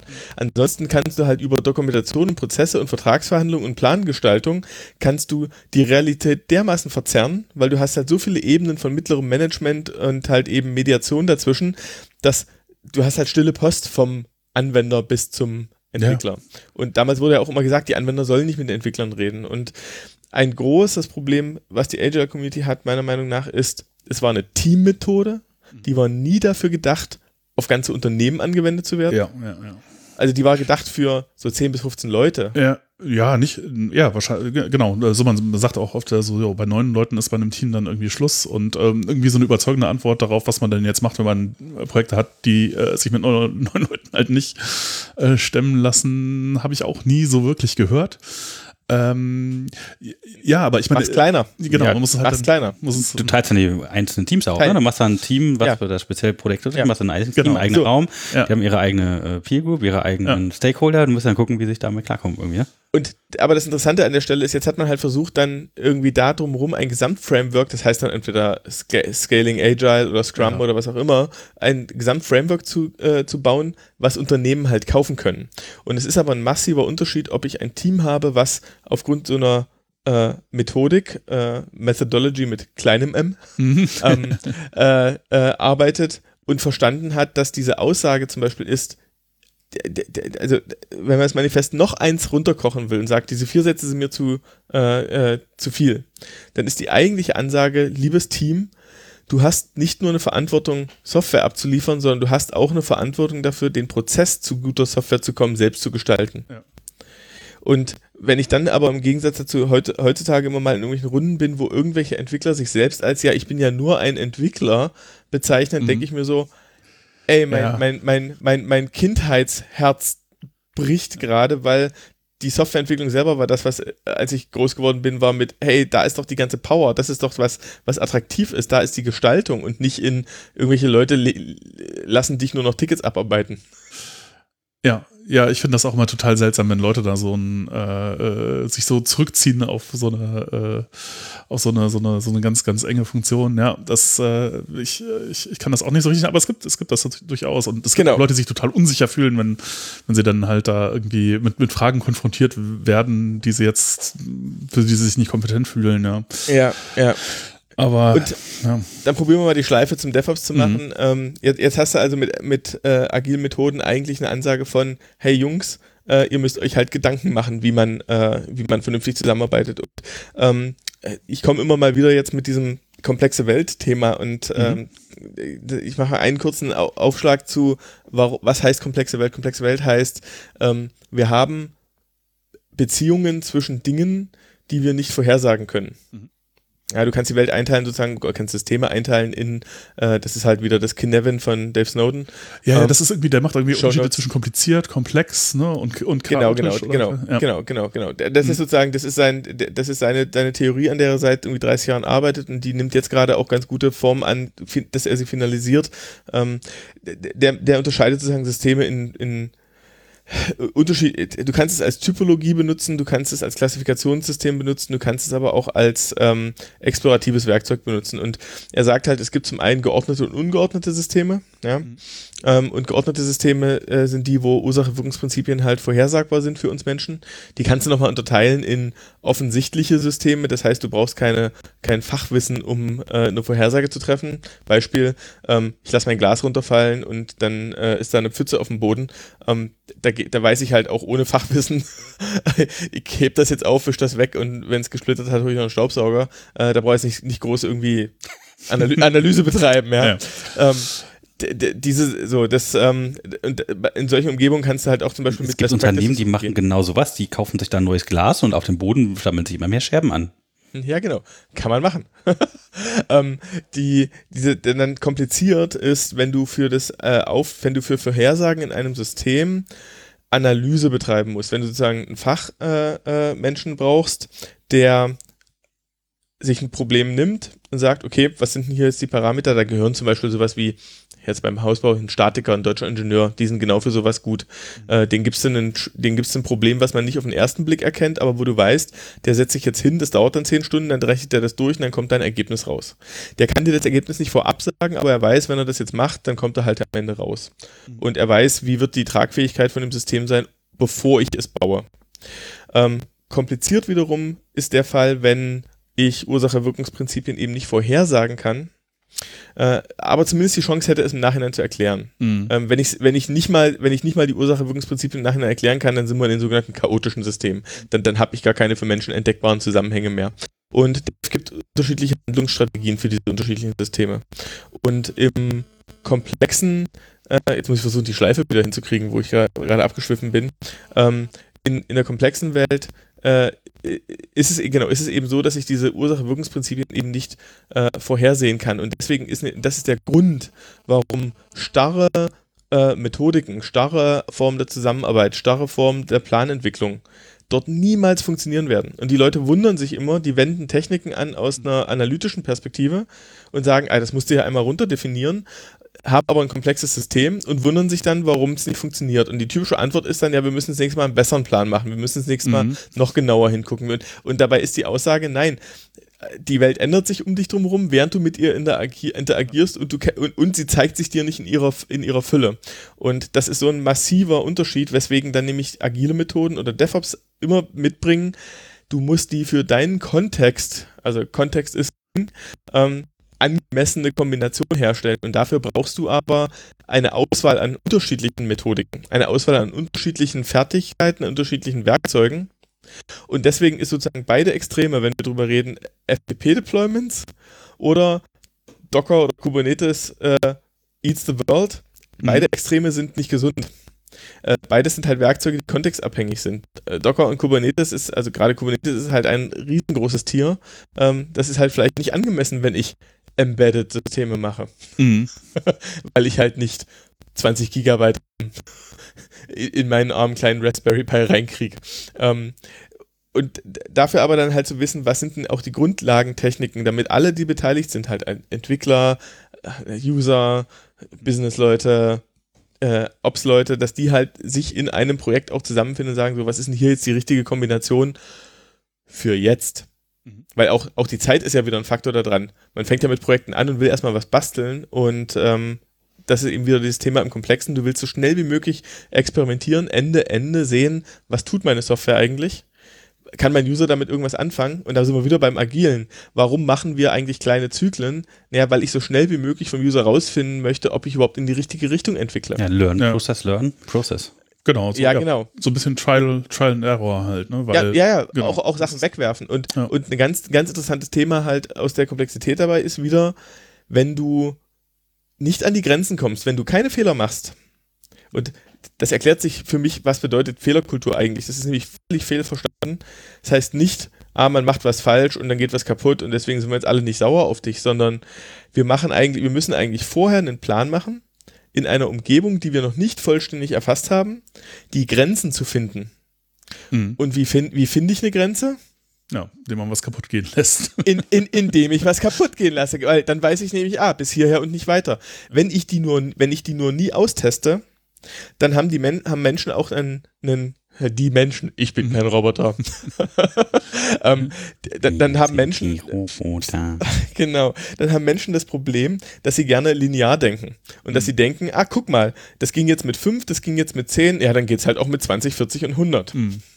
Ähm, das dann aber vielleicht bei 11 eine abrupte Grenze kommt, wo es halt gar nicht mehr geht, das können wir eben nicht vorhersagen. Das ist wieder der Black Swan auch, den du halt ja, hattest. Ja. Ähm, und, und auch ähm, äh, Taleb äh, im, im Black Swan argumentiert ja für den Longtail. Mhm. Die Menschen unterschätzen den Effekt der Risiken eines Longtails. Die, die Fläche äh, in, in dem Rattenschwanz, den man, der nur sehr selten kommt, ist in Summe aber sehr groß. Mhm. Und deswegen sind die Wahrscheinlichkeiten, dass eins dieser unwahrscheinlichen Ereignisse eintreten wird, auch extrem hoch. Ja. Kann ja trotzdem einfach mal irgendwas twittern.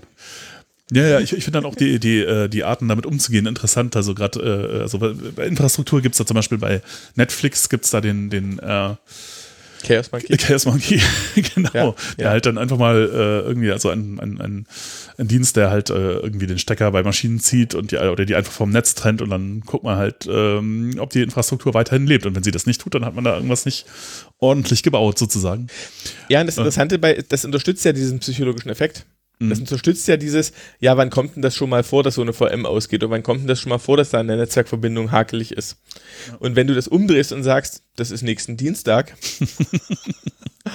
dann, dann, dann haben die Leute halt ein anderes Handle da dran. Dann hast du nicht mehr dieses psychologische, ah, da kann ich mich drum rumwickeln.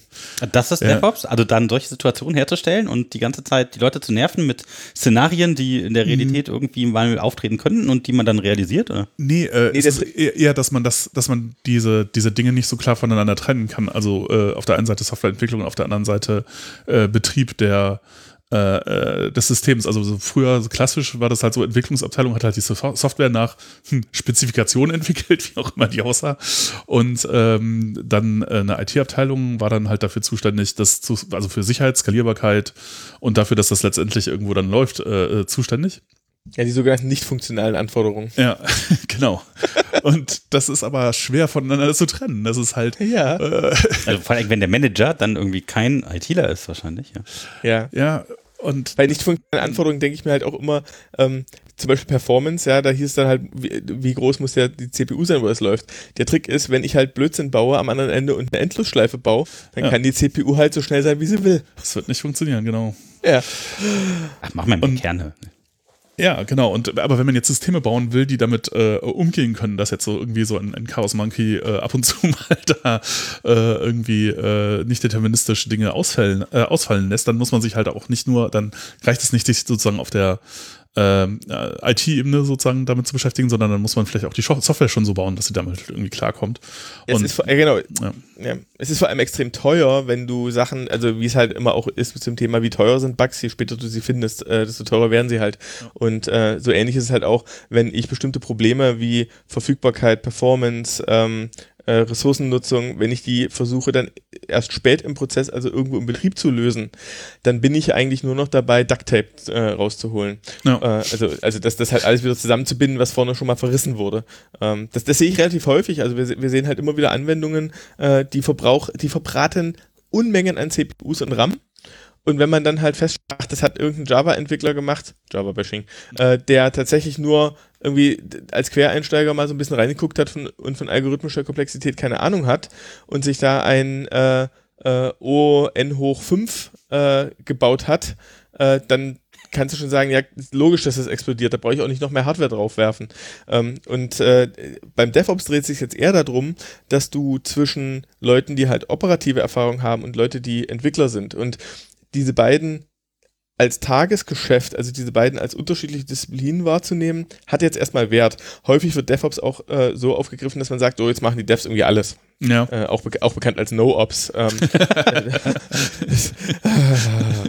und die, ähm, ich- fände ja, also diese Begriffe fallen ja gerne so aus einem von den äh, von diesen Open Source Treffen raus. Das Dumme ist, dann, das nimmt irgendein Manager dann halt noch ernst. Ähm, das sind eigentlich sind das bloß immer irgendwelche Biersprüche und ähm, die ähm, äh, weshalb es macht, die zu trennen, ist, die haben völlig unterschiedliche Tagesabläufe, die Leute.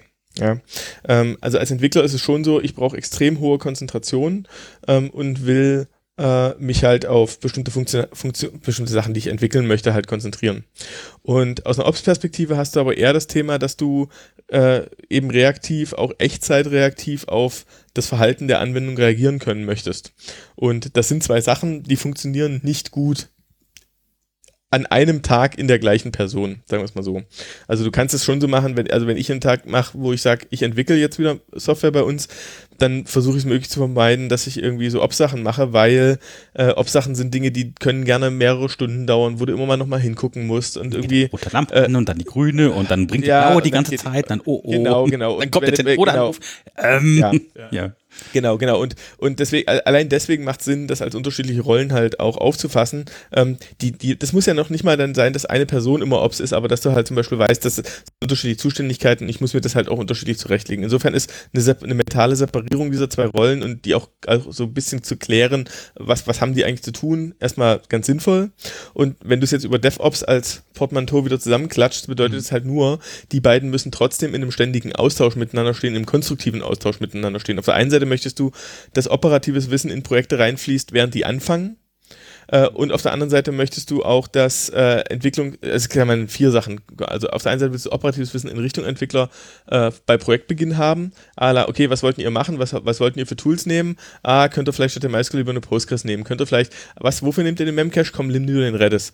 Ähm, da wundere ich mich auch schon manchmal, dass das eine, eine Ops Aufgabe ist, sowas zu unterstützen, weil eigentlich denke ich mir so, hallo, liebe Entwickler, ist, ihr müsst eure Tools halt auch kennen, ja. Ähm, aber anyway, die ähm, war zumindest mein Entwickleranspruch immer.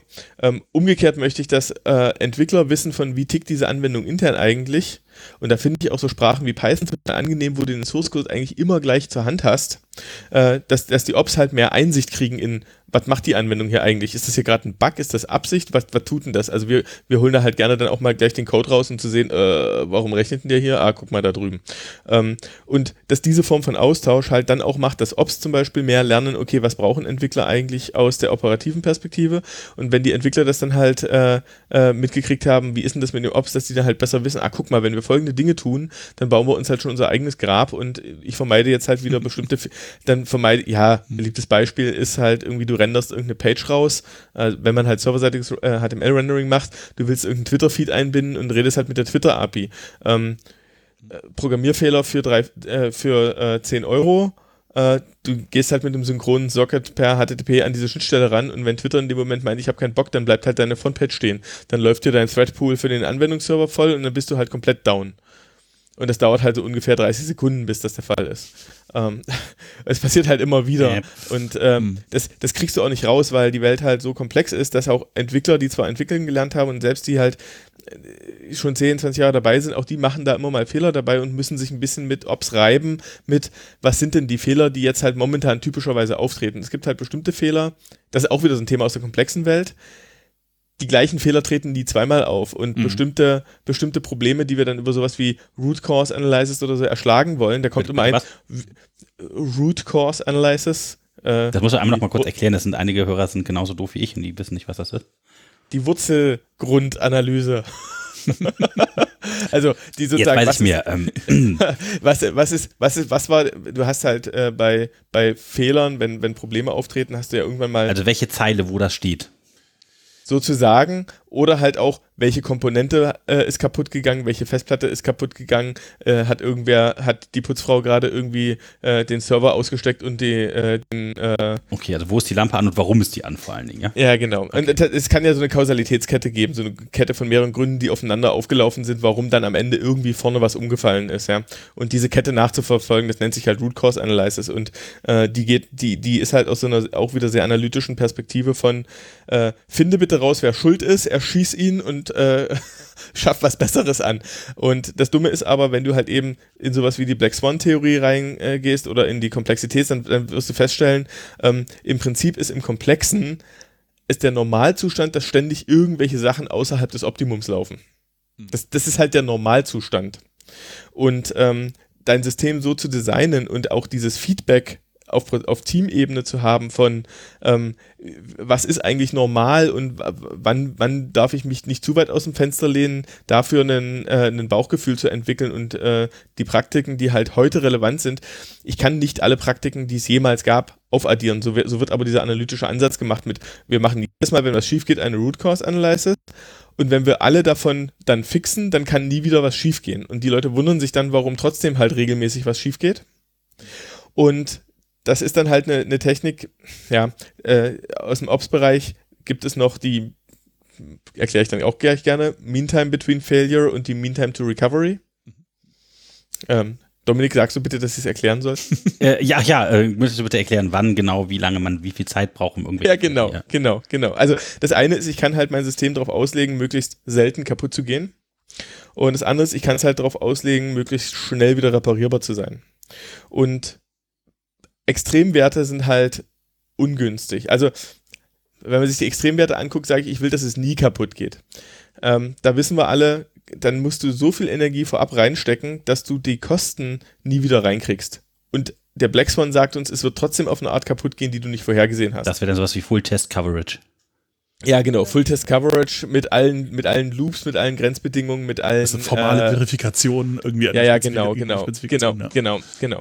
Und das ist halt, das ist halt, jeder, jeder Praktiker guckt dich dann halt an und sagt, das geht halt nicht. Und das Dumme ist sozusagen, es wird halt sogar irgendwann kontraproduktiv. Du steckst dann irgendwann so viel Energie und Zeit rein, Sachen starr zu machen, damit sie nicht kaputt gehen, während aber Starrheit gegenüber einer flexiblen Umwelt eine schlechte Idee ist. Tja.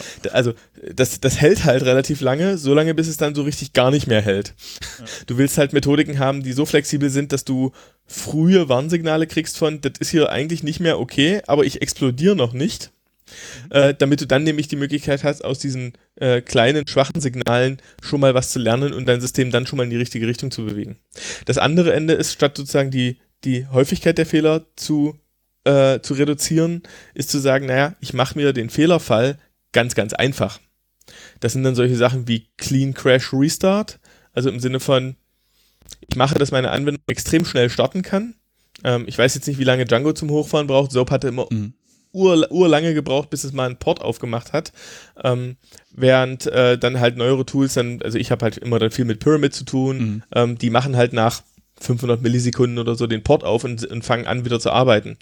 Was bedeutet, im Ernstfall kann ich so eine Anwendung auch einfach abstürzen lassen, wenn es in einen unbekannten Zustand kommt, weil ich weiß, die ist in 500 Millisekunden eh wieder am Start. Mhm. Und wenn ich dann einen Pool von 10 oder so davon habe, dann und einen vernünftigen Load Balancer, dann denke ich mir so, klar, die kann jede Nacht einmal abstürzen, ist mir völlig egal, weil Mhm. merkt keiner. Ja. Merkt keiner. Ähm, und dann kriege ich aber solche Infos mit, oh du, ge übrigens gestern Nacht sind zwei Sachen äh, kaputt gegangen, hier ist der Stacktrace. Mhm. Geh mal gucken. Versus, hm, wir haben jetzt ganz lange alle Fehler unterdrückt und jetzt ist das ganze System stehen geblieben. Viel Spaß. ja. ähm, jetzt aber nochmal so eine ganz doofe Frage wieder. Ähm, was ist denn jetzt eigentlich der Unterschied zu einem Administrator dann? Ich habe keine Ahnung, Namen sind schade das, drauf. Das weiß ich nicht. Naja, genau. Ich glaube, ob es ist noch mal äh, ein bisschen älter. Äh, irgendwie wurden teilweise auch OPs genannt. Was ist OPs oder weiß nicht. Ja, äh, äh, oder Leute, die dann tatsächlich im Rechenzentrum rumlaufen oder so. Und Admin ist schon so ein bisschen so, der sitzt dann schon im Bürostuhl. Das ist. Äh naja, ja, ein Admin war, ja. Also, auf was bist du da gerade, Christian? ähm, ich sitze auf einem schönen Bürostuhl. ähm, ja, äh, also auch da wieder ich, ich, ich grätsche erstmal wieder zur Komplexität rüber. Menschen haben halt unterschiedliche Facetten, ja. Mhm. Also ähm, Leute, Leute in so eine eindimensionale Perspektive zu schieben, äh, macht den Menschen halt eher weniger Spaß. Also auch mir ja, ja. Ähm, als Mensch. ähm, ich, bin ich bin gerne mal im Rechenzentrum in Arbeitshose unterwegs, weil ich halt irgendwie wissen will, wie ist denn das mit diesen blöden Kabeln und ach guck mal, da sind immer diese komischen Nasen, die da abbrechen. Ja, genau. Mhm. Und wenn du das nicht ordentlich machst, dann hast du nach einem halben Jahr plötzlich ein Kabel, das rausrutscht. Und äh, umgekehrt äh, weil da, daraus entwickelst du ja auch Gefühl zum Beispiel von, wie stabil ist so ein Kram eigentlich, anstatt ständig nur über Abstraktionen zu reden. Und deswegen ist Multidimensionalität und mehr Facetten ja. äh, den Menschen in, ihren, äh, in ihrem Alltag zu erlauben, ja total wichtig. Ähm, ein Operator stammt tatsächlich, ist der ältere Begriff, der stammt dann wirklich schon aus der, aus, aus der, aus dem, äh, ja, Zweiter Weltkrieg und früher halt eigentlich, also, ja. nee, Industrialisierung tatsächlich schon. Also du hast halt, das war dann eher so Engineering versus Operator. Ähm, du hast halt Leute, die entwerfen eine Maschine und Leute, die die Maschine im Tagesbetrieb am Laufen halten. Ähm, aber auch das sind halt immer so ineinandergreifende Tätigkeiten gewesen. Also, also die hatten halt ihr begrenztes Feld von, ja, ich weiß, hier die und die Sachen kann ich machen, da hört irgendwo meine Kompetenz auf, dann hole ich halt den Ingenieur dazu und dann ist der Ingenieur halt auch vom Reißbrett weg und äh, muss dann halt mit der Ölkanne an das Ding ran. Mhm. Äh, der kann aber in dem Moment überlegen, was gerade die Konstruktionsprinzipien sind. Der andere weiß halt, ja, komm, das knarzt jeden Dienstag, da rufe ich jetzt nicht an. Ja, ja da, da würde der Ingenieur, der, dem würde irgendwie der Hut platzen von, das darf da nicht knarzen und der andere so, das knarzt seit 20 Jahren, ist doch wurscht. Ja. ähm, und das ist halt genau dieses Thema, so Alltags-Know-how, wie die Systeme, die designt wurden, sich dann real verhalten. Das ist so das, was ich einem Op angeben würde und ein Admin war immer auch eher einer, der halt aus so einer System- Management, Systemkonfigurationssicht als ein Ingenieur tätig war, als überleg mir das hier einmal und dann tut das irgendwie. Ähm, ich, ich neige heute mehr zu dem Ops-Begriff, weil es halt äh, so ein bisschen umfassender den gesamten Lebenszyklus äh, auf der, auf der Serverseite dann äh, widerspiegelt. Ja, ja, ich meine, mit DevOps hat man das ja sowieso dann schon im Namen irgendwie mit drin. Ähm, was, ich, was ich an der Stelle noch ganz interessant finde, ist, dass halt auch, wenn man jetzt äh, sozusagen das komplett voneinander getrennt hat, auch dieses Problem bekommt, dass die unterschiedlichen, äh, äh, ja, sozusagen äh, Facetten da äh, halt unterschiedliche, nach, also unter, der Erfolg wird halt unterschiedlich gemessen. Das war halt also sozusagen, ich habe auch, ich war auch äh, zeitlang Admin und ich, auch im Rechenzentrum unterwegs und so.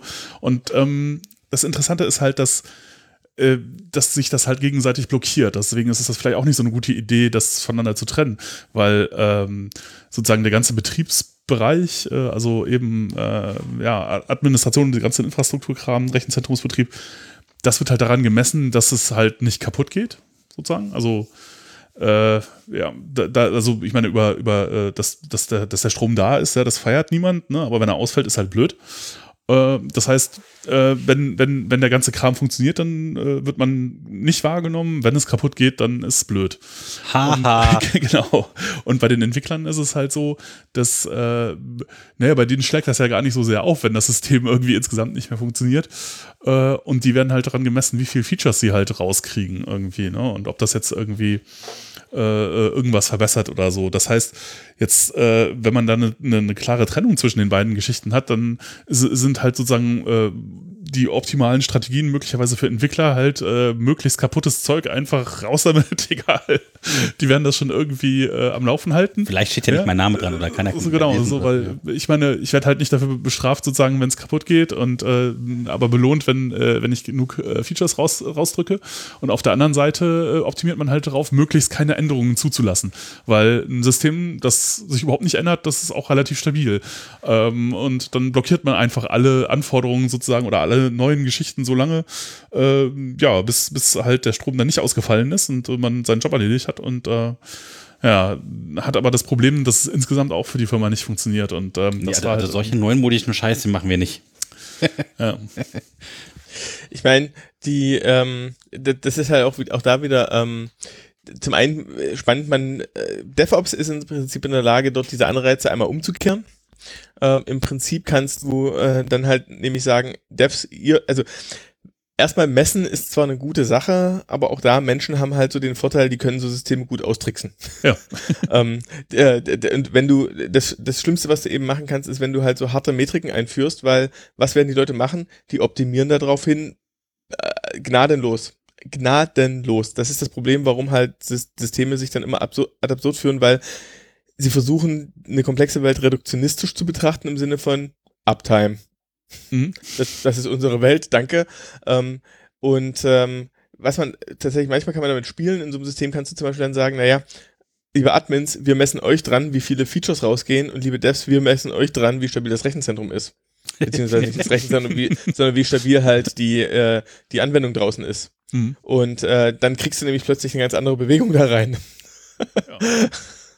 Ja, das wird auf jeden Fall dann dynamisch. Dann jagen nämlich ja, die Devs den Admin durchs Haus, wenn der Server abgerottet das, das willst du. Du willst, und, du willst äh, die Reibung. Die Devs, ja, ja.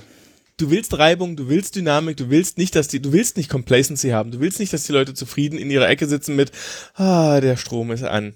Ja, sondern du willst sagen, ist ja schön, dass hier der Strom an ist, wo bleiben die Features? ähm, und das ist halt, das ist tatsächlich was, was, äh, wo DevOps eigentlich äh, ganz, äh, sich ganz gut positioniert an der Stelle. Da, da sind auch viele Tools jetzt äh, eigentlich gut drauf ausgerichtet, äh, das eben so zu überlagern, dass man dann eben nicht mehr klar trennen kann. Okay. Ähm, genau. Ich würde jetzt sagen, der nächste Marker würde jetzt ganz gut passen, okay. weil die nächste Frage wäre nämlich, wie macht man das Ganze denn jetzt mit Python am besten? Äh, das mit Python? Okay. Tja, wie macht man das denn? Hm, äh, äh, ja, äh, ach so, ich meine, wenn man jetzt über komplette Systeme redet, da ist es ja so, dass da gibt es dann halt so, ja, diverses Text, die man verwenden kann, um halt so komplette Infrastrukturen äh, aufzuziehen. Ich weiß aber nicht, ob wir das, also sowas wie Ansible oder halt SaltStack oder, oder OpenStack oder was auch immer. Ähm, äh, ja, ähm, und äh, einiges davon ist ja auch in, in Python tatsächlich geschrieben. Ja, das wäre möglicherweise ist das halt auch so ein Feld, wo Python relativ stark ist. Ähm, äh, ich glaube, viele der, der, also es gibt irgendwie noch äh, äh, Chef Puppet, äh, das ist äh, Chef Puppet. Ja, es ist äh, zwar unterschiedliche äh, äh, Geschichten. Das ist irgendwie Ruby oder sowas, ich weiß es nicht mehr so genau. Ja, Chef und Puppet sind Ruby ja. und ähm, ich glaube Salt, Salt, ist Python ja. und Ansible ist definitiv auch Python. Ist auch Python und OpenStack ist auch Python. Also, yeah, oh, uh. aber ja, OpenStack ist wahrscheinlich alles mögliche. Hm. ja. Ähm. Was ist denn sowas drin? Also für jemanden, der es jetzt noch nie gehört hat, was wäre jetzt in so einem Endebild denn jetzt drin? Ich würde es vielleicht tatsächlich nochmal von einem anderen Ende herholen, weil Ansible ist sozusagen schon äh, ziemlich weit drin. Auf der einen Seite ist, ist Python in diesem ganzen Umfeld äh, erstmal an sich, äh, jetzt, wir haben jetzt ja zwei Enden. Auf der einen Seite können wir darüber reden, äh, dass wir Anwendungen haben, die in Python geschrieben sind, ähm, von denen ich irgendwie möchte, dass die raus in die Welt kommen. Äh, und äh, das andere wiederum ist, dass Python ja selber so eine gute Sprache ist, um Tools zu schreiben, die Dinge automatisieren. Ja. ja. Ähm, und, und damit habe ich sozusagen so eine kleine Janusköpfigkeit äh, äh, von, von dem Ökosystem.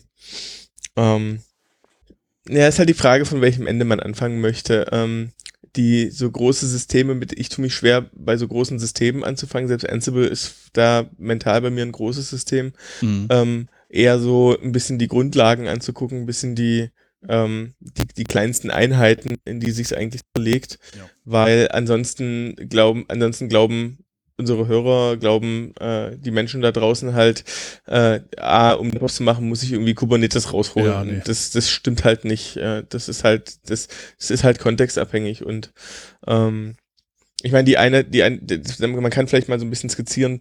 Auf der einen Seite gibt's halt das Problem der Runtime-Umgebung. Ähm, ich habe halt mein Python-Skript und brauche dann irgendwie einen Interpreter, der die richtigen Dependencies alle so hat. Äh, das ist so ein, äh, ein, ein Spielfeld. Ähm, und das andere ist dann halt tatsächlich auch so diese Mechanik von, äh, wie verteile ich das dann halt von meinem Entwick wie, wie mache ich das auf meinem Entwicklungssystem, wie mache ich das auf dem Staging-System, wie mache ich das äh, dann draußen in der Produktion. Ähm, da kann man so die unterschiedlichen, das wäre also mindestens mal so zwei Perspektiven, aus denen man das mal äh, andiskutieren kann. Mhm. Ja, nee, finde ich, äh, Finde ich im Grunde auch genauso richtig, weil, äh, ja, also das ist ja auch vielleicht dann tatsächlich das, was Leute praktisch äh, als Problem haben, irgendwie, wenn, wenn sie jetzt sich überlegen, okay, ich würde gerne, weiß ich nicht, das als Pyramid oder Django oder Flask oder was auch immer, Anwendung würde ich gerne eine Webseite oder so bauen und wie kriege ich die jetzt äh, sozusagen, mhm. ja, live irgendwie. Ja. Also das eine ist natürlich, dass ähm, Python eine, eine, ein standardisiertes Umfeld hat mit den Interpretern. Ich meine, die Versionsunterschiede zwischen zwei und drei, ich glaube, das ist jetzt eh gegessen, äh, zumal dann äh, machen wir einen, einen Begräbnis-Podcast Ende des Jahres für Python 2.7. Äh, könnte, man, könnte man auf jeden Fall machen, ja. Das ein ist ein Gedächtnis ein, ein, ein Python 2.7 Gedächtnis-Podcast äh, ja. so zum, zum Jahresausklang. Ähm, aber auch innerhalb von Python 3 sind die Sprachfeatures nochmal so weiter, dass man halt auch da zumindest erstmal wissen muss, ah, okay, ich habe eine Anforderung von äh, welche Version vom Interpreter brauche ich eigentlich. Da sind die, äh, da ist die Spreizung zwischen 3.3, was so die erste mhm. Einsatz, vernünftig einsetzbare Version war, bis jetzt hoch zu 3.7 und demnächst 3.8, ähm, ja schon relativ heftig, zumal ich auch merke, da waren für mich immer wieder wieder Features dabei, äh, die ich äh, einsetzen möchte. Also die F-Strings waren mit, äh, mit die neuesten Sachen, wo ich sagte so, oh ja, die will ich unbedingt haben. Ist cool, das ist sogar schneller ähm, als String off, ne? Ja. Das kann sein. Ja. ja. Die, ähm, und das ist sozusagen schon mal so das erste Thema von, okay, ich brauche also irgendwie ein Zielsystem, wo die richtige Version von diesem Interpreter vorliegt. Ähm, das ist dann häufig äh, damit gekoppelt, dass ich äh, eine bestimmte Version von einem Betriebssystem irgendwo habe. Ähm, genau wenn ich, wenn ich Docker nehme, dann ist da typischerweise die Auswahl, nimm dir irgendwie so ein Basis-Image, wo jemand draufgeschrieben hat, das hier ist das mit Python-Version so und so oder wo alle Python-Versionen drin sind oder was auch immer. Hm. Ähm, aber im Prinzip läuft es halt darauf hinaus, naja, ich habe erstmal die Frage, welchen Python-Interpreter will ich gern haben.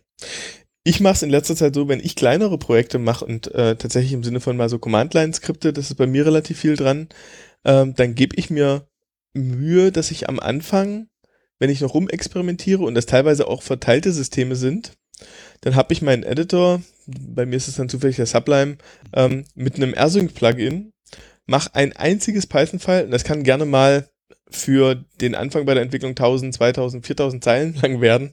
Mhm. Ähm, um und habe ein AirSync-Plugin, was mir bei jedem Speichern das auf 7, 8, 9 Kisten verteilt mhm.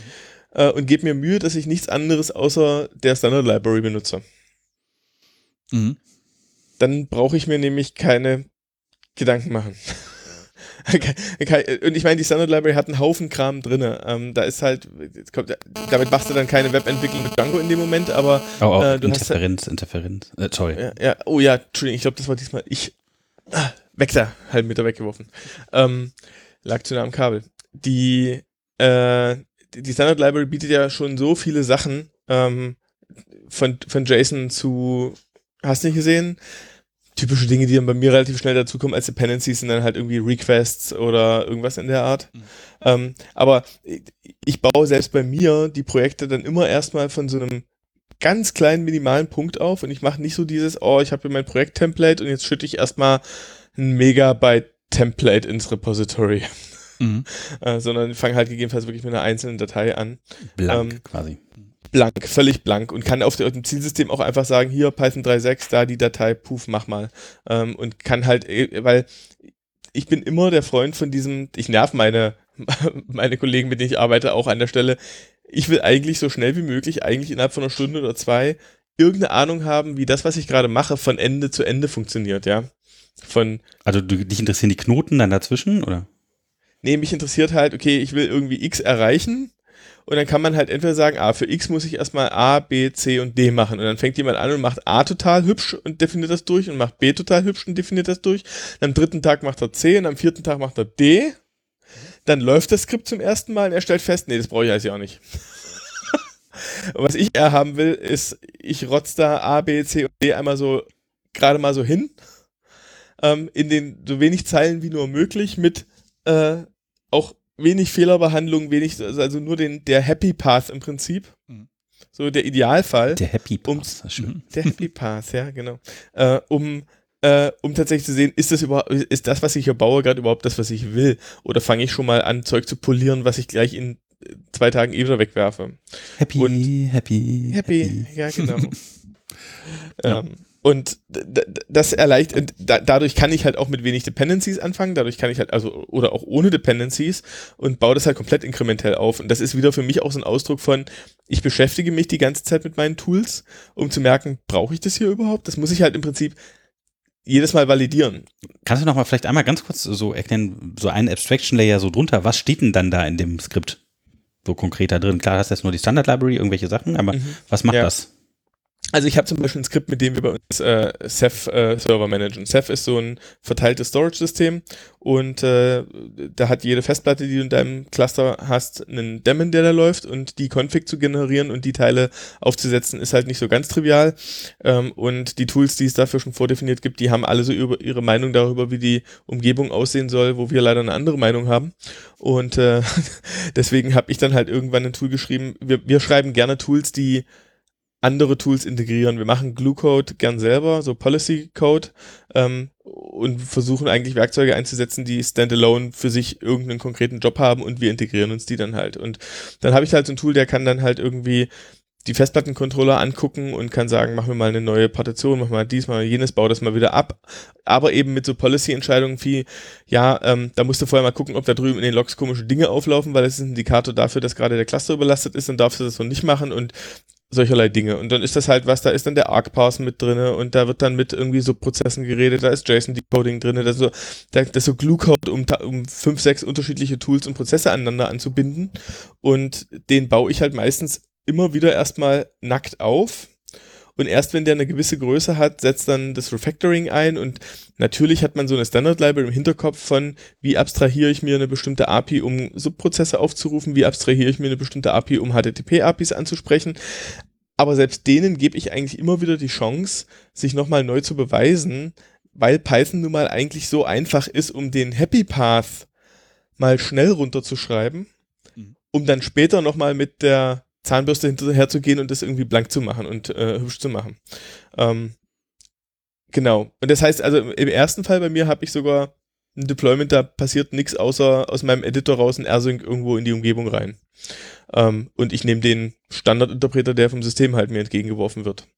Ähm, das hört sich so ein bisschen an, also hast du gar nicht so viele Klassen die benutzt, also mehr funktional alles, oder? Das, Nö, das geht quer durcheinander. Das geht quer durcheinander. Das ist so, die, also Klassen ziehe ich mir halt dann rein, äh, wenn es halt nötig ist, wenn es halt, wenn ich merke, da kristallisieren sich Strukturen raus, die sich halt in Klassen gut abbilden lassen. Machst du dann auch ein extra Modul dafür oder packst du das dann trotzdem alles äh, in die? So, und das wird halt, das ist halt sozusagen spannend. Also, wenn ich dann einen gewissen Reifegrad erreicht habe äh, und merke, ah, ich laufe in die richtige Richtung und das, was ich hier baue, fliegt nicht morgen wieder über den Jordan, äh, dann fange ich an, das halt zu systematisieren. Ähm, und dann mache ich dann aus dem Repository halt mal ein gescheites Package ähm, in Richtung halt, dass da ein Eck rausfallen könnte. könnte. Mhm ähm, beziehungsweise Eggs macht man ja nicht mehr, Wheel. also eine Source Dist oder ein Wheel oder was auch immer. Ähm, aber eben irgendwas, wo eine Setup-Pile drin ist und wo man dieser ganze Kram, dass man es paketieren kann, dass man es auf den Pipe laden kann, etc. Ja. Ähm, und das zweite ist, dann fängt es halt meistens auch an, dass da die ersten Dependencies dazukommen. Und ähm, weil das kommt meistens sogar früher, als dass ich ein Package draus mache, wenn ich so kleine Sachen habe. Ähm, was aber mit den Dependencies halt auf jeden Fall kommt, ähm, ist, Jochen kann es bestimmt auch aussprechen, was ich jetzt denke. Ja, natürliche Virtual Environments oder irgendeine Art genau, genau, zu isolieren genau, halt äh, die genau, Umgebung, die man genau. schafft, ja. Genau, also verlo verlockende Falle ist halt, aber das ist eigentlich auch schon eine so alte Technik, dass die eigentlich nicht mehr vorkommen sollte, äh, ohne irgendwem von unseren Hörern zu nahe zu treten. Ähm, man kann natürlich jetzt dem äh, System Python-Interpreter äh, über das über Debian Packaging oder über YAM oder was auch immer dann noch zusätzliche Libraries ähm, äh, mit rein installieren. Mhm. Aber das Problem ist, dann haben halt alle Programme äh, auf diesem System die gleichen Dependencies. Ich meine, das ist so ein altes Problem von Paketierung halt an sich, also auch bei Debian. Äh, wenn Debian halt sagt, ich paketiere Version 7 und dein, deine Anwendung braucht Version 8, dann hast du halt verloren. Ähm, deswegen macht man sowas nicht, dass man äh, Sachen in den Systeminterpreter rein installiert, sondern dafür gibt's halt die sogenannten Virtual Envs, die sind seit Python 3 auch äh, kein extra zu installierendes Tool mehr, sondern du kannst ja über, äh, äh, kurz überlegen, Python 3 minus m venv und dann Verzeichnisname oder wenn du es in deinem Repo direkt machen willst mit Punkt, äh, erzeugst du dir einen, eine virtuelle neue Python-Installation, in der du dann beliebig äh, Dependencies installieren kannst ähm, und dann installierst du die da halt rein. Das kannst du mitmeißeln, äh, kannst du, also das kannst du imperativ machen, indem du dann aufrufst bin pip äh, install requests ähm, oder du kannst äh, auch einen Requirements-File schreiben, was sowas dann deklarativ erfasst, wo du sagst, hier, ich hätte gerne Requirements, ich hätte es gerne in folgender Version oder ich hätte es gern zumindest größer als Version X. Solche Sachen kannst du dann da ausdrücken. Das ist dann ein bisschen ergänzend dazu, dass du dein eigenes, äh, dein Skript selber paketierst und sagst, ich habe einen äh, Package, wo auch Dependencies in der Setup-Py deklariert sind, dann kannst du die über binpip-e Punkt zum Beispiel installieren. Ähm, dann zieht er die Dependencies auch, wobei da gibt's halt dann auch so eine Unterscheidung von, wie drücke ich Versionen in einem Paket aus. Da gibt's eigentlich die, äh, die Heuristik, dass man sagt, dass man nur dort Mindestversionen angibt. Ja? Dass man sagt, ich brauche mindestens Version XY von einer Dependency, weil da gibt's ein Feature drin, was ich halt unbedingt brauche äh, ab der Version, aber ich lasse es dir nach oben hin offen, auch neuere zu nehmen. Ähm, und man macht dann gegebenenfalls noch als zweites dazu ähm, einen Requirements-Text-File, wo man dann sagt, okay, aber jetzt für dieses konkrete Release legen wir uns einmal auf einen exakten Satz an Versionen fest, das nennt man dann Version Pinning. Ähm, und dort schreibt man dann nur noch rein, okay, jetzt die Requests in exakt Version 2, 3, 4 oder was auch immer. Ähm, genau. Das ist so ein bisschen, ein bisschen hakelig im Sinne von, das gibt dir kein garantiert pures Environment, weil du kannst es halt vermixen, dass du sagst, du installierst Sachen, Dependencies per Requirements Text und kannst dann gleichzeitig trotzdem noch mit binpip install dazwischen rumfuhrwerken. Ist da nicht jetzt Ähm, so sogar eine, so eine Neuerung geplant, irgendwie in 3.8, dass man das irgendwie mit in die Verzeichnisse irgendwie direkt reinkriegen kann oder sowas? Mhm. Ähm, also da war irgendwas. Ja, das was wäre ja- jetzt mal interessant, das habe ich jetzt noch nicht auf dem Schirm. Ja, da Ähm, hatten wir, das hatten wir irgendwie, ich habe es jetzt aber auch nicht mehr so wirklich äh, genau. Also da ist es auf jeden Fall so, dass man äh, äh, Pip irgendwie sagen kann. Äh, war das Pip oder ist das. Äh, Ja, also der, man kann ja irgendwie Ja. die Version aussuchen, ob der irgendwie Version nimmt, die irgendwie im System hängt oder halt die. Nee, das ist halt lokal, äh, also das macht halt automatisch ein Environment, das halt lokal in dem Verzeichnis ist. Das ist quasi genauso wie, Mhm. äh, wie bei äh, ja, NPM auch. Ja, Dann- okay. Ja, ja, okay. Das mit dem Systembyte ist noch ein, es gab die, ähm, es gab früher, also die Option gibt's immer noch als Abwärtskompatibilität, früher gab's noch die Variante, dass du dir ein Virtual Env machst, was aber sozusagen alle nicht-Standard-Library äh, Pakete aus dem System miterbt und das ist genau das, was du aber nicht willst. Ja. Ähm, deswegen ist das auch momentan der Default und ich glaube, sie wollen es, das, das fliegt vermutlich auch irgendwann weg oder es wird zumindest so wenig dokumentiert, dass keiner mehr aus Versehen drüber stolpert und meint, das wäre eine gute Idee. Ähm, die äh, nee, die, das Problem, was ich habe, ist eher, dass diese Virtual Envs, ähm, wenn du dann, äh, keine Ahnung, dann entwickelst du ein Team und die Requirements-Text entwickelt sich weiter und du sagst dann bin pip install-r Requirements-Text, dann kriegst du halt nur die Änderungen und wenn du aber schon irgendwelche Sachen, äh, keine Ahnung, dann gibt's irgendwas, was ist keine Dependency mehr, dann ist die aber trotzdem noch drinne, weil etwas, was in der Requirements-Text nicht drinne steht, wird halt nicht rausgeworfen in Mhm. dem Moment.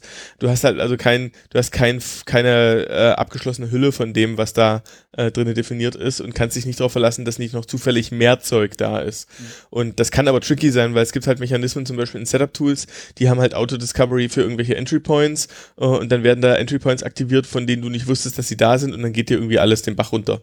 Ähm, das, das will man halt einfach nicht. Ähm, und auch das ist so ein Black Swan-Ding im Sinne von, ja, in vielen, in vielen Fällen funktioniert das sehr gut. Aber den nächsten Dienstag geht deswegen halt irgendein Server baden.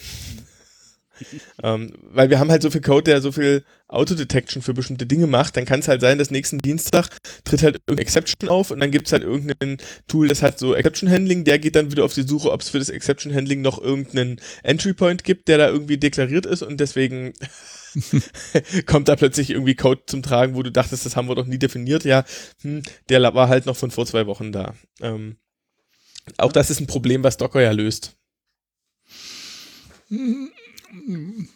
Ja, ähm, löst Docker das Problem. Ja, weil du beim bei Docker bei einem Release ähm, fängst du halt immer mit deinem leeren Basis-Image an und baust das halt wieder komplett auf.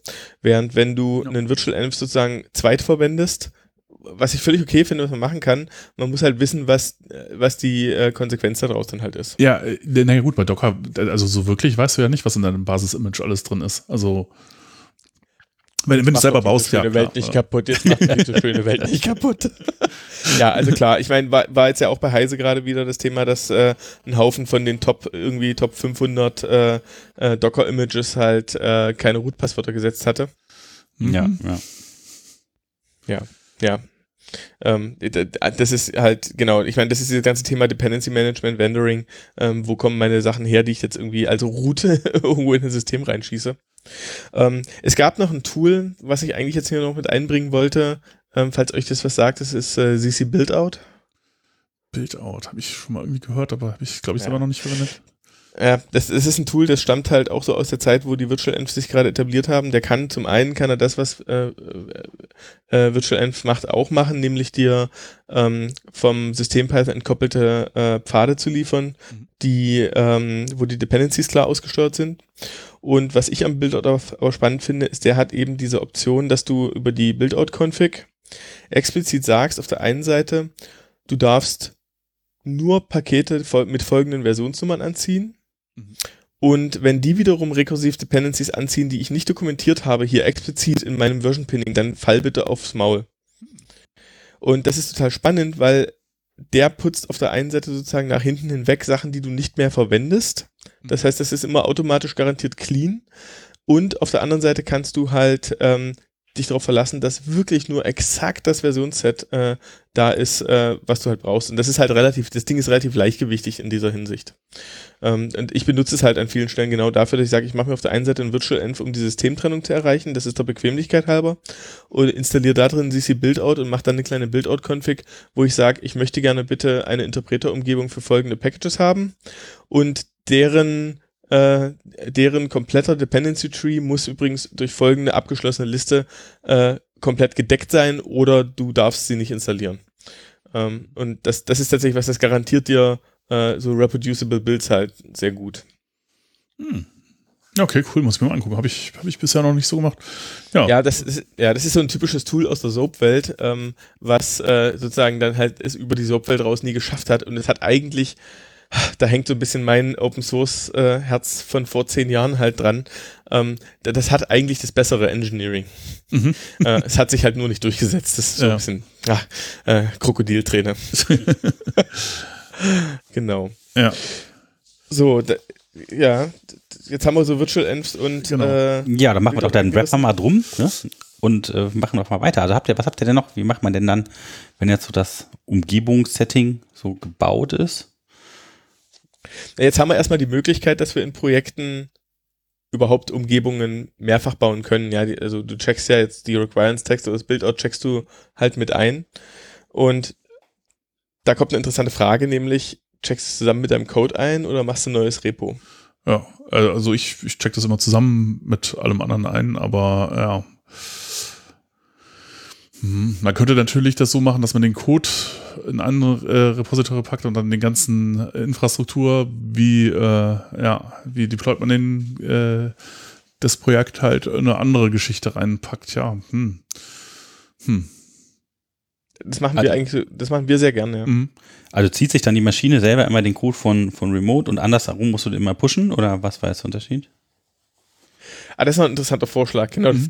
Hm, hm, hm, interessant. Äh, also, was du, klar, was du halt machen kannst, ist, du kannst jetzt solche Dinge spielen, wie ähm, du, du, auf deinen Zielmaschinen äh, machst du dir einen Cronjob, äh, der zieht das Repo ähm, selbstständig alle äh, entweder per Trigger oder irgendwie alle fünf Minuten oder was auch immer, mhm. äh, von einer Production Branch und äh, führt dann irgendwie so ein Bildskript aus.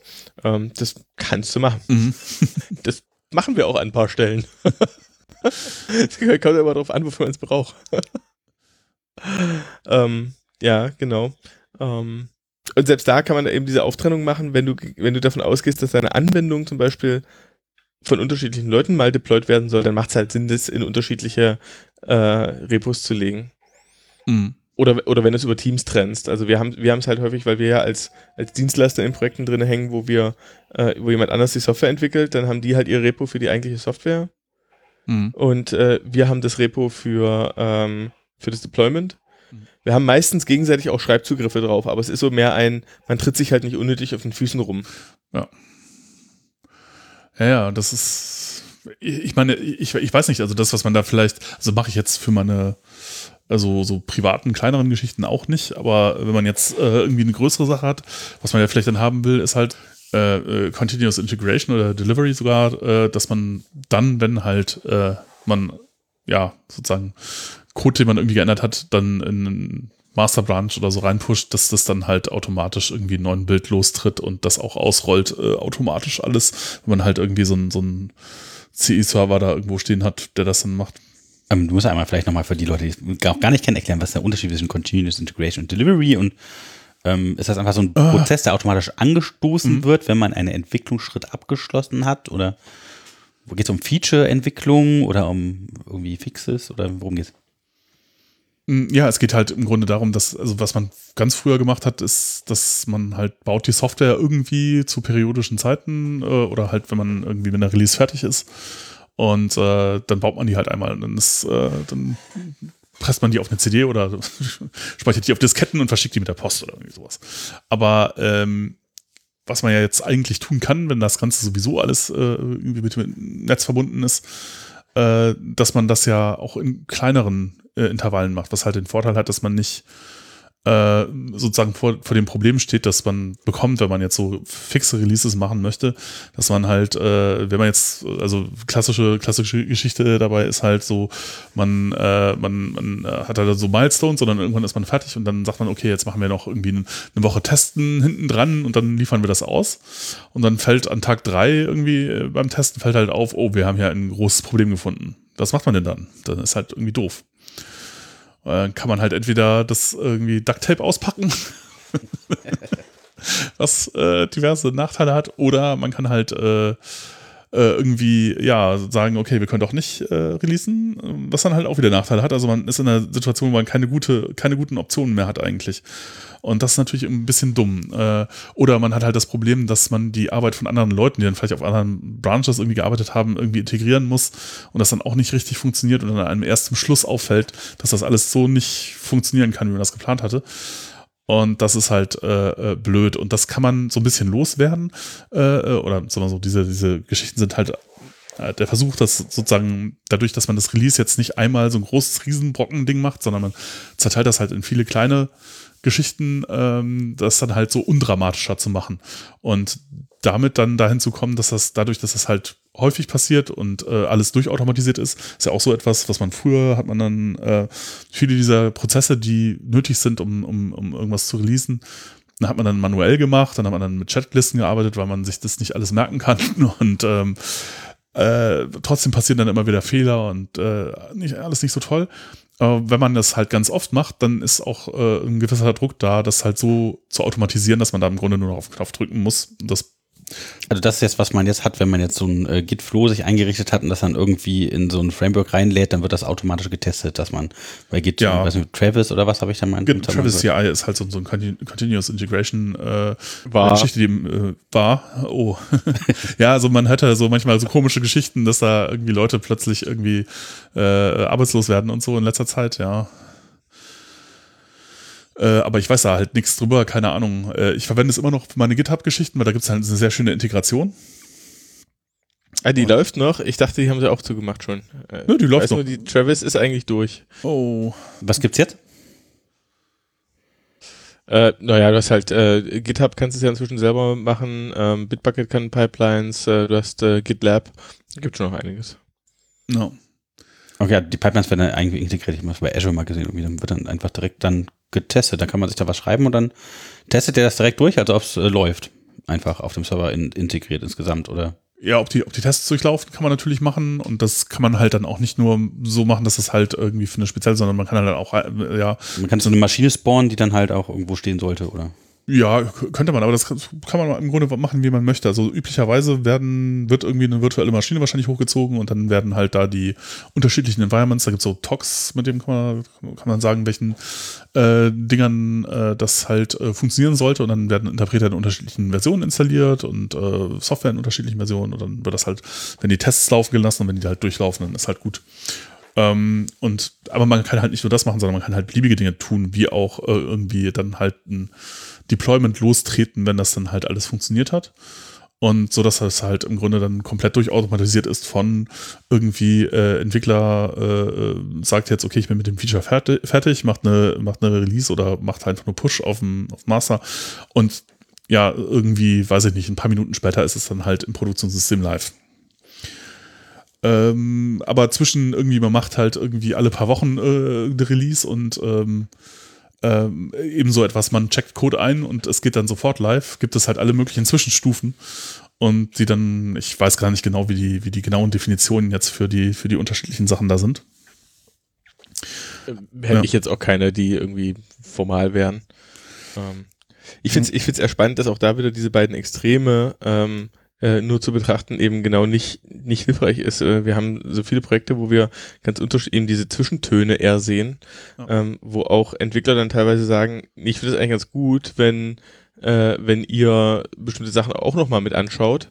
Und das ist halt genau dieses Thema von, warum will man denn enger zusammenarbeiten, äh, weil man ja möchte, dass Menschen miteinander Wissen austauschen. Mhm. äh, und äh, dann ist sozusagen dieser, so, das jetzt hier blind raus, das kannst du schon machen. Ähm, und das funktioniert auch. Äh, das hat halt andere Konsequenzen und ich muss mich da anders aufstellen. Wir haben halt äh, auch so Flows, wo, wo die Leute sagen, ah, wir können beide auf den Knopf drücken und ich komme nur an, wenn ich mir nicht sicher bin und du dann bitte ich dich mal irgendwie noch bestimmte Sachen mit mir gemeinsam anzuschauen. Oder einige sagen, äh, hier komm, du kümmer du dich drum, äh, mach einfach wie du willst, drück selber auf den Knopf, wenn du soweit bist. Ähm, da, da gibt halt tatsächlich diese, diese ganzen wenn du es durchautomatisiert, es ist halt, wenn du es durchautomatisiert hast, kannst du die ganzen kleineren Varianten davon halt automatisch auch spielen. Mhm. Ja, zu sagen, okay, das läuft jetzt halt nicht vollautomatisch, sondern es läuft jetzt halt nur bis hierhin und dann muss noch mal jemand draufdrücken oder dann schicke ich hier nur eine Nachricht ab in irgendeinen Channel. Das lässt sich halt besser erreichen ähm, und du musst dich im Prinzip halt auf diese, äh, auf diese, da auch annähern und ich meine, jeden Commit sofort rauszublasen, das kommt dann halt auch drauf an, wie, was für ein Impact so ein Deployment halt mhm. hat. Ähm, wenn du, wenn wir sind bei, okay, das dauert halt nur 500 Millisekunden, um mal neu zu starten. Ja, das kannst du fast immer überall machen. Ähm, wenn du halt Rolling Releases kannst, wenn du also sozusagen in der Lage bist, alte und neue Versionen deiner Software parallel zu betreiben, äh, dann versteckst du das hinter einem Load Balancer, hast irgendwie zehn Instanzen und dann updatest du die erste, startest die neue, updatest die zweite, startest die neue, yada yada. Dann müssen aber halt die Softwareversionen mit den unterschiedlichen Datenbankständen halt auch zumindest adäquat klarkommen. Ja. Ähm, das, und das ist halt was, was man dann halt bauen muss. Oder du sagst halt, nee, äh, das will ich nicht bauen, weil ich habe halt auch noch irgendwelche Dependencies auf Sachen, wo ich das nicht unter Kontrolle habe. Ich brauche ein Black Deployment, dann äh, musst du halt irgendwas machen, was halt vielleicht nachts losläuft Punkt oder. Punkt drei. Mhm. Ja, genau. Ähm, der Trick ist, das kannst du ja machen, wenn du dir im Prinzip sicher bist, weil das alles so eingespielt ist, dass das halt nicht kaputt geht. Ähm, wie du vorhin schon meintest, wenn es halt weh tut, dann, äh, weil du es halt ständig machst, dann optimieren die Leute halt darauf hin, dass man es ständig macht. Ähm, die alte Übung, die alte Leier dazu ist doch, ähm, if something hurts, do it more.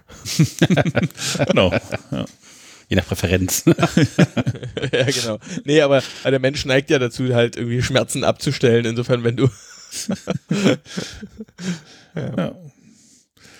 Genau, ja, man muss es halt irgendwie wegkriegen von dem, es ist irgendwas Außergewöhnliches, Schreckliches, äh, wovor alle Angst haben und dann äh, wo so zu etwas, was halt vielleicht ein bisschen weh tut, aber das, äh, wo man, das man regelmäßig machen muss, wie sie Zähne putzen, keine Ahnung, dann geht das. Ja. Äh, äh, genau, äh, also das ist halt so äh, äh, die, die Idee dahinter und dann ähm, äh, ich, genau, wie, wie, wie das dann auf die Maschinen kommt, ja, ja, genau, so große Systeme mit Load Balancern oder so, das ist ja auch schon dann etwas, ja, da würde man eben Ansible nehmen oder so und dann, das hätte ein Inventory von den ganzen Maschinen und dann könnte man irgendwie so Rolling Updates machen oder so, ja. Ähm, also für so private kleine kleine Geschichten. Also was ich momentan tatsächlich äh, irgendwie selbst äh, am liebsten mache, ist äh, ich ich benutze tatsächlich Docker. Ja.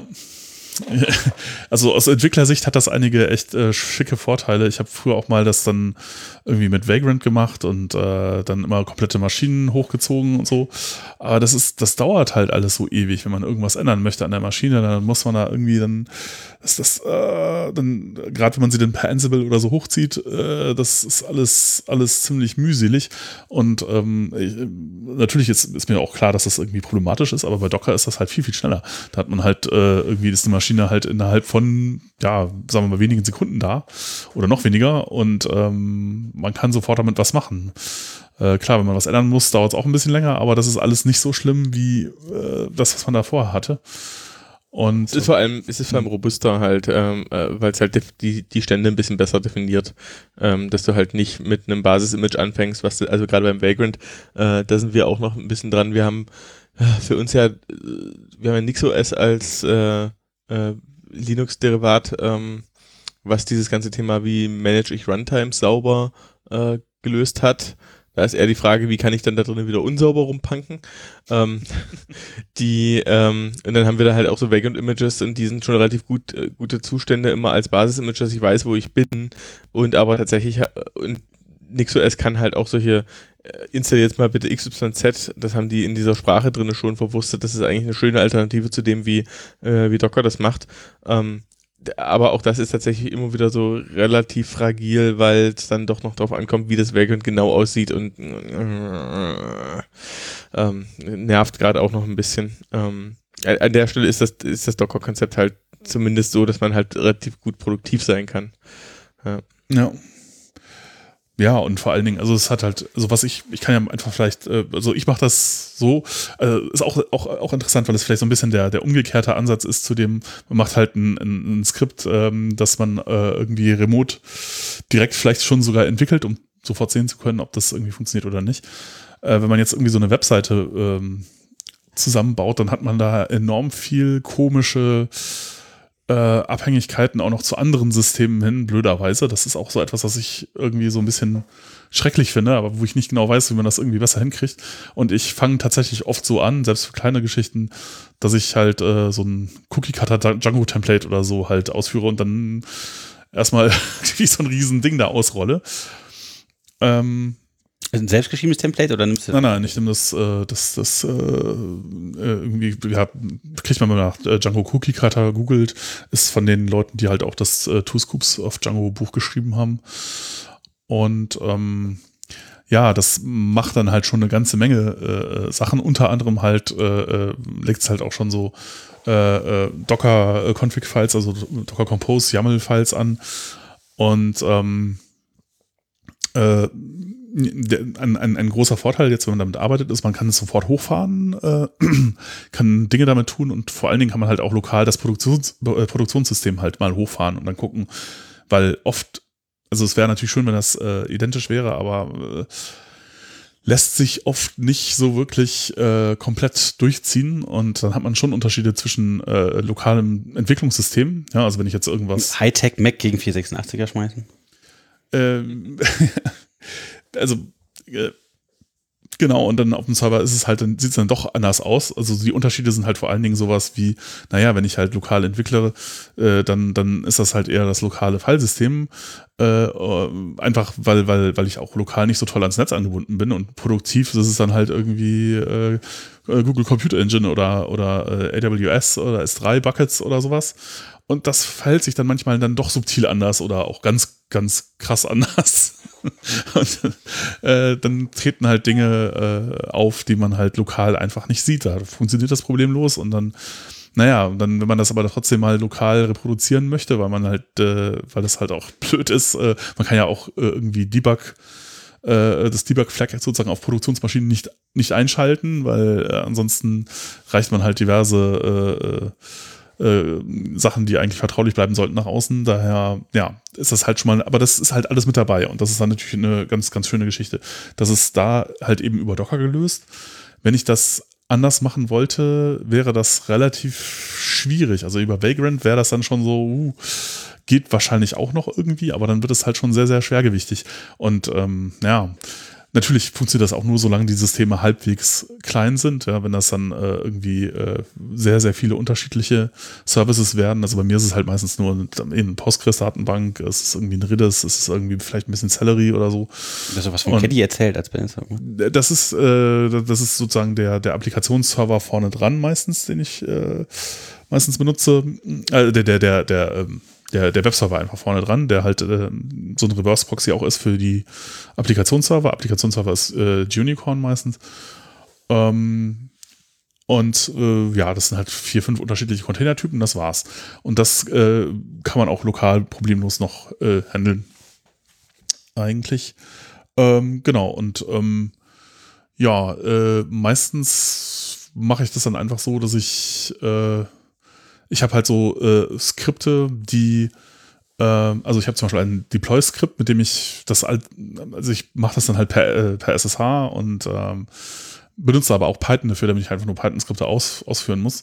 Äh, das äh, lockt sich halt dann irgendwie auf einer Produktionsmaschine ein oder so, checkt halt den Code aus, äh, baut irgendwelche Container neu und startet dann alles äh, neu oder so. Das ist halt so das, was es, äh, was es äh, an der Stelle macht und dann halt auch noch irgendwelche Skripte, die halt lokal und produktiv Systeme komplett abgleichen, also Datenbank-Backups ziehen, das kopieren, irgendwie die äh, vielleicht Daten, die aus irgendwelchen Buckets benötigt werden, äh, ziehen und synchronisieren. Ja. Ähm, und das funktioniert für mich eigentlich ganz gut. Hatte halt so ein bisschen das Problem, dass ich jetzt auf, auf, auf dem Server sozusagen auch äh, Docker laufen lassen muss, was natürlich so ein bisschen ätzend ist. Aber das, da komme ich natürlich nicht so wirklich drum rum, weil wenn ich das äh, äh, lokal genauso nachstellen können möchte, wie es halt produktiv läuft, dann muss ich das halt so machen, weil äh, ich kann ja den Produktionsserver nicht, äh, also wenn das jetzt halt irgendwie, keine Ahnung, ist halt wahrscheinlich irgendein Debian Stable oder sonst irgendwas, das kriege ich ja lokal irgendwie nur schwer äh, reproduziert, irgendwie in all der, also ja, außer wiederum mit Vagrant und, und, und Ansible oder so, aber ja, ich meine, das, das ist halt ein, das ist ein ungelöstes Problem so ein bisschen daran. Ähm, was mir immer äh, negativ auffällt, ist, dass die Tech-Stacks immer größer werden, ohne dass wir die eigentlichen Probleme gelöst haben. Ja. Ähm, also dieses, äh, wenn du jetzt halt einen Docker hast, dann hast du jetzt sozusagen das ganze Thema, ja, die Security-Updates für äh, dein Zeug musst du halt selber machen. Du musst halt das Basis-Image äh, nachziehen, musst halt hoffen. Also, du kannst es unterschiedlich machen. Du kannst es, es gibt welche, es gibt Leute, die machen das irgendwie so, dass sie sagen, okay, ähm, da wo ich den das Docker-Image betreibe, ähm, rebuilde ich den Container jeden Tag nochmal, indem ich halt noch einen Layer drüber jage, der sagt upget, upgrade, upget, äh, mhm. äh, upgrade. Ja, genau, ähm, genau so mache ich das auch. Das habe ich auch da drin, sozusagen in meinem Docker-File. Und ich habe halt äh, irgendwie, ich mache das am Build No Cache und dann muss das halt nochmal neu gebaut werden, alles, ja. Ja, genau. Aber das ist halt, ich finde das halt so von der, von dem konzeptionellen Layering eher, sagen wir mal, Holzklasse. Ja, ja. ähm, die, ähm, die, die, ähm, das andere, was du meinst, von wegen Produktivserver und dem Debug, das ist halt spannend, weil ähm, du kannst dir ja natürlich schon ähm, das über einen Load Balancer zum Beispiel aussteuern. Also ich mache sowas gerne mal, wenn es wirklich völlig abstruse Sachen sind, die halt auch zum Beispiel eben temporal äh, davon abhängen, dass momentan im Internet irgendwas komisch ist ich hatte zum Beispiel, wir hatten zum Beispiel mal ein Problem, dass. Der Satz war super. ja. Ja, wir hatten, wir hatten zum Beispiel mal das Problem, dass Leute bei uns nicht deployen konnten und die kamen an und meinten, bei uns im Netzwerk wäre irgendwas kaputt, weil GitHub äh, geht nicht mehr. So, und dann gehst du halt irgendwie auf die Suche und dann stellst du irgendwann fest. Oh, GitHub offline. Nee, GitHub ist online. Geht bei uns im RZ aber nur jedes zweite Mal. Hm. So, also damit, damit bist du schon mal in so einer Art von Problem, die du halt nicht lokal nachstellen kannst. Mhm. Ähm, und das muss halt nicht GitHub sein, das kann halt auch irgendwas anderes sein. Und da haben wir, auf, haben wir damals festgestellt, dass GitHub halt über Fastly ausliefert. Und ähm, unser RZ sitzt jetzt typologisch so genau in der Mitte zwischen Amsterdam und Frankfurt. Das sind so zwei der großen äh, Netzknoten in Europa. Und da war es halt so, entscheiden, wen er will.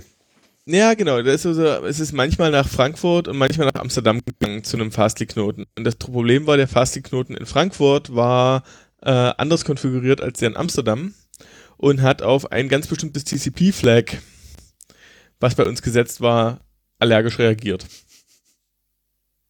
Out. ja, Habt ihr, habt ihr das, so, habt ihr, zu finden, habt ihr da das Evil mitgesetzt? Nee, das, ich weiß ja gar nicht mehr, welches das war. Und ähm, Mhm. der, äh, der, der, der, der, es mündete halt darin, das ist ja halt auch die Frage von der Internetarchitektur mit diesen Greyboxes. Ähm, es mündete halt am Ende darin, dass wir halt irgendwo im Fastly-Support aufgeschlagen sind, um ihnen klarzumachen, dass sie dort einen, äh, einen Netzkonfigurationsproblem haben. Ähm, ähm, das ist sozusagen so, so das, das ist das Ops-Ende von diesem Thema von, was, was gibt's da an Zeug zu debuggen, ja. Ähm, oder eben, wenn halt, äh, die Webseite steht still, äh, warum? Und dann äh, gehst halt her und S-Trace den Python-Prozess, äh, um festzustellen, guck mal, der macht dauernd Sockets zu Twitter auf, aber die gehen nie wieder zu, die, ich glaube, Mhm. die bleiben hängen. Dann stellst du irgendwie fest, ah, Twitter ist die API gerade kaputt.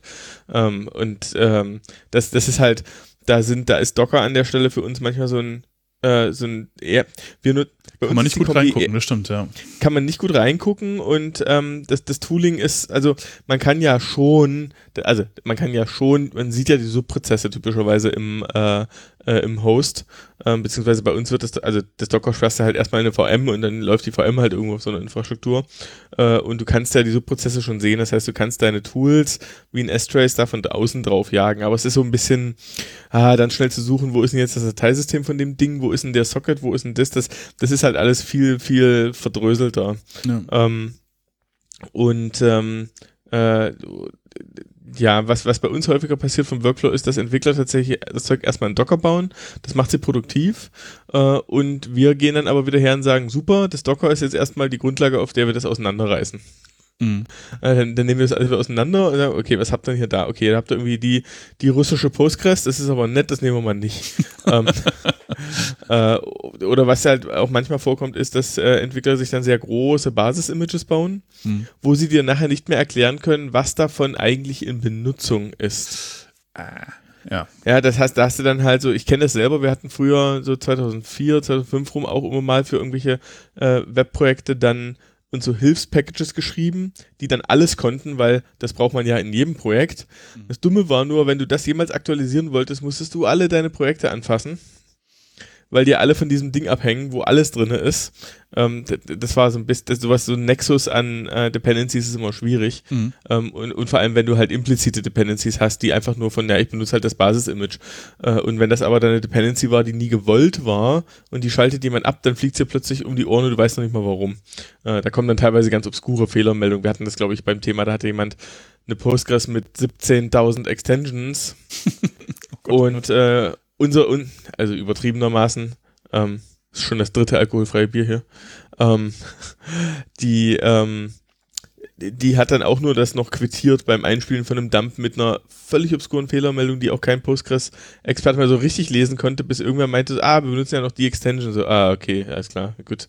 Ähm, und äh, da merke ich, da ist halt genau diese Klärung dann auch für Ops-Leute, was ist hier eigentlich im Einsatz? Brauche ich das eigentlich? Wenn du halt immer nur die äh, Weihnachtsbaum-Variante hast mit äh, All Features On, äh, dann läuft dir irgendwann weg, dass du keine Handlungsfähigkeit mehr hast, weil du davon ausgehen musst, okay, hier ist alles installiert, kann alles, was hier installiert ist, kann auch noch in Benutzung sein. Ich habe keine Ahnung, was ich jetzt tun soll. Läuft das noch oder kann das weg? Ja, genau, Mhm. genau.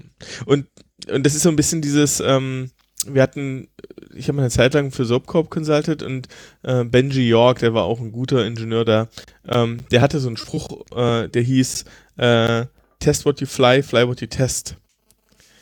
Und das war nämlich die Frage von, was ist denn die richtige Anzahl von Paketen, die ich, also egal ob auf Python-Ebene oder Betriebssystemebene oder was auch immer, in Produktion haben sollte. Und es ist ein bisschen abseits dessen, was viele für besser halten. Ähm, der sagt halt, naja, natürlich ist die ganze Test-Suite und die Test-Tools auch in der Produktion installiert. Weil du hast es ja mit der Test-Suite getestet.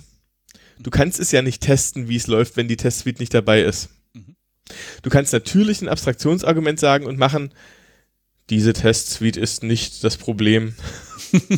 Ähm, also ich mache Ja. hier gerade diesen Podcast-Move von, das sind nicht die Roboter, die ihr sucht. Ähm, Ja. Aber nichtsdestotrotz hast du eigentlich eine ungetestete Konfiguration in, in Produktion. Ja, klar, Das, natürlich. das, das Gegenargument dazu ist immer, oh, du hast den Testcode installiert. Wenn jetzt zufällig jemand den Testcode antriggert und er dann mit deiner Live-Datenbank redet, dann ist alles platt. Ähm, aber da muss ich ganz ehrlich sagen, da ist der Pragmatiker bei mir. Ich habe mehr Sachen kaputt gehen sehen, weil, weil zum Beispiel ich eine Dependency hatte, auf die ich mich verlassen habe, die nur um die Ecke über die Test-Suite kam. Mhm. Und dann ging es drau dann ging's draußen nicht mehr, weil die Te Test-Suite und ihre Dependency nicht mehr da waren. Fehlt die Ähm, Dependency. Ah, tja, tja. Das, das, also das ist mir schon öfter mal vorgekommen. Das Umgekehrte, dass da aus Versehen der Testcode aktiviert wird, das habe ich noch nie gehabt. Noch nie. Und Mhm. deswegen ist so meine persönliche Historie, dass ich sage, ich will halt immer die komplette Umgebung, die der Entwickler hatte, nicht mehr und nicht weniger, so gut es geht. Mhm. Und deswegen sind so fette Basis-Images für uns dann immer so ein bisschen so ein, so ein rotes Tuch. Äh, weil sich dann rauszusuchen, was ist da jetzt eigentlich das, was hier benutzt wird, äh, woraufhin müssen wir weil dann kommt ja das nächste, dann will man das ja für die Produktivumgebung auch getuned haben, dass du sagst, okay, ich hole hier aus der, aus den Ressourcen, die ich habe, das Beste raus. Äh, wenn da aber irgendwie tausend unbenutzte Dinge rumgeistern, weißt du gar nicht, was du anfassen sollst. Ja. Naja, das ist, ich meine, ja, das hat natürlich halt auch einen äh, Vorteil, wenn man das halt alles schön sauber durchspezifiziert hat. Ja, dann weiß man auch, äh, warum man das, also das macht man dann auch nicht, wenn man es gar nicht braucht. Während, Ja, äh, genau. wenn man einfach ein Image von irgendwo zieht, dann ist halt da per Unfall schon ganz viel Zeug drin und man weiß halt gar Ja, nicht. genau. Ja. Genau. Ich meine, wie, wie gesagt, wir, wir nehmen das ja, wir reißen es auseinander und ähm, wir, wir versuchen ja so ein Modell zu machen, wo wir ähm, die ähm, so die ständig wiedergebrauchten Sachen wie so ein Postgres oder ein Webserver, äh, die managen wir ähm, auf eine Art, wo man dann trotzdem natürlich lokale Config von einem Projekt reinschießen kann und Entwickler sehen das im Prinzip auch alles und können sich auf, den, auf diesen Maschinen anmelden und an die Teile ranpieksen. Aber wir bringen da halt diesen ganzen Ballast an Ops-Kram dann rein und sagen, okay, wie muss ich das jetzt eigentlich ins Monitoring integrieren? Wie muss ich das dann ins Backup integrieren? Wie muss ich das in Upgrade-Pfade integrieren? Wie muss ich dieser ganze Kram, ähm, dass das halt auch ausdefiniert ist und eben nicht nur, ja, ich habe dieses Image genommen, weil da ist halt das Postgres mit dem Plugin drinne, ähm, sondern halt, wie, wie monitor ich jetzt, dass das Ding ab ist? Wie mache ich das Backup? Etc.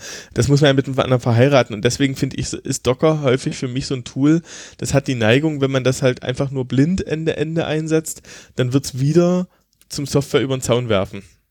Ja, Mhm. ich habe hier was zusammengebaut, du bist bloß dafür zu, äh, zuständig, dass der Strom läuft. Und damit machen wir jetzt gerade so ein bisschen so einen Kreis zum Anfang. Ähm, dann haben wir wieder das Problem, die Ops sind die, die es über den Zaun geworfen kriegen, die sollen machen, dass es nicht ausgeht und dass der Strom da ist, haben aber keine Chance zu verstehen, was da drinnen eigentlich abläuft Ja, ja. und ihr eigentlich operatives Wissen äh, in- ins Spiel zu bringen. Ja, ja, wobei aus meiner Perspektive der Trend, äh, der, der da momentan so ein bisschen, den ich da sehe, ist halt, dass das ist ja auch das, was einem dann dadurch ermöglicht wird, wenn man jetzt äh, quasi so ein System auch lokal komplett hochziehen kann, dass man halt äh, eben so AWS äh, oder, oder Google Computer Engine, da kriegt man halt irgendwie, äh, kann man auch per API Maschinen hochfahren, dann schmeißt man da die Container drauf und dann, naja, funktioniert das halt in Anführungsstrichen Ja, genau. Genau, und Das- da, da hat man halt schon eine harte Trennung. Aber die, die sozusagen die, die Trennung ist halt an der, man bekommt halt Maschine und kann da per Root und SH drauf. Genau. Und, äh, Aber das ist jetzt auch nicht viel besser als das mit dem FTP und dem PHP. ja, das, genau, ist das natürlich so, ja, das, das stimmt natürlich auch, ja.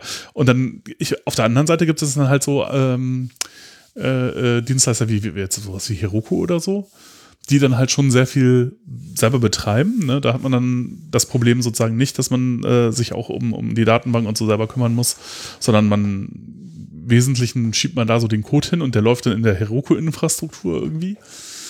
Auch bei AWS dann. Äh, wahrscheinlich auch bei aber Das ist, AB das ist AWS. Hero Heroku ja. ist ja nur AWS. Ja. ja. Ähm, naja, gut, das sind ja auch diese unterschiedlichen Konzepte dann, äh, äh, auf was für Infrastruktur möchte ich aufsetzen, von Infrastructure as a Service, Plattform as a Service zu äh, whatever as a Service. Ähm, da ist halt auch spannend, ähm, dieses diese Frage danach, ähm, habe ich halt diese Magic Services im Sinne von die Postgres ist da irgendwie Magic irgendwo gemanagt. Das heißt, ich weiß auch gar nicht so richtig, was ist da noch an äh, Sachen drinne. Ich habe dann teilweise auch keinen Überblick, wie sind eigentlich jetzt die Latenzen, wie ist denn der Netzwerkpfad zu diesem Ding. Ähm, bei Heroku kann einem das passieren, wenn man so Add-ons dazu bestellt, dann laufen die Add-ons, sind die zwar eine gut integrierte API, die lebt aber irgendwie einem in einem Rechenzentrum am anderen Ende äh, Mhm. des äh, Erdballs. und Tja. äh, wenn man dann halt den Datenschutz irgendwie reinholt, ist so ein bisschen die Frage, weißt du wirklich, wo deine Daten gerade sind? So, ja, die sind bei Heroku, okay, das heißt, die sind bei Amazon. Das heißt, die, das heißt, die sind bei Amazon in Nordamerika. Das heißt, ach, da hast du noch die MongoDB geklickt, ja, nee, dann ist die bei Amazon in da drüben. Dann ist, äh, okay. Ähm, und ich finde halt an der Stelle ist es, es ist halt so verlockend, sich so Zeug zusammenzuklicken. Und ich finde das cool zum Experimentieren. Und was mir so ein bisschen, aber dieser Übergang zu, wann muss man mal den Besen rausholen und dieses Experimentieren ordentlich aufräumen und kriegt man das dann überhaupt noch eingefangen oder ist es dann wirklich eigentlich aus der Hand und dieses große Argument von, naja, Amazon wird irgendwann der einzige RZ-Betreiber der Welt sein, Mhm. ähm, das, das widerstrebt mir so massiv, weil das ist aus, aus einem Gedanken der auch informationellen Selbstbestimmung und diesem äh, macht Dinge selber und, und macht die Fehlerdomänen auch kleiner. Also Amazon wird ja am Ende zu einer einzigen großen Fehlerdomäne, ja. Ja, ja, da ist ja auch, äh, das ist auch gar nicht so lange her, dass da irgendwo war das in das äh, Virginia Rechenzentrum oder so, war weg und dann war irgendwie so, na gut, vielleicht ist, vielleicht ist es auch schon fast schon zwei Jahre her oder so, aber das, da erinnere ich mich noch gut, aber 80 Prozent des Webs war plötzlich irgendwie tot, weil äh, das, weil da ein Rechenzentrum wegen einem Blitz, Blitzschlag nicht mehr, nicht mehr Mhm. funktioniert hat. Lustigerweise auch die eigene Amazon-Statusseite war, äh, also die AWS-Statusseite, die sagen sollte, ob das noch alles funktioniert oder nicht, war die war auch kaputt. So. Nee, das, nee, nee, nee, das war subtiler, das war viel subtiler. Achso, okay, dann. Die Amazon-Statusseite ging und hat grün angezeigt, Ah, ja, ja, ja. weil das grüne Icon war in der Statusseiten-Software hardcodiert. Und das rote Icon haben sie aber aus dem S3 gezogen und das S3 war kaputt und dann blieb das grüne Icon da stehen. Ach so, ja, okay.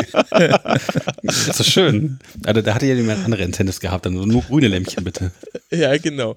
Ähm, nee, und ähm, ja, ja. Und ich merke so, die Themen, die mich halt umtreiben, deswegen habe ich ja vorhin auch mit der Komplexität so ausgeholt, äh, ist halt die Frage, und damit, damit sind wir auch ins DevOps eingestiegen, wie macht man aber, dass die Leute halt besser zusammenarbeiten können und dass man diesen Know-how-Transfer halt hinkriegt. Wie macht man sie? Und- happy, happy. Wie macht man die happy, happy, happy? Ja, genau.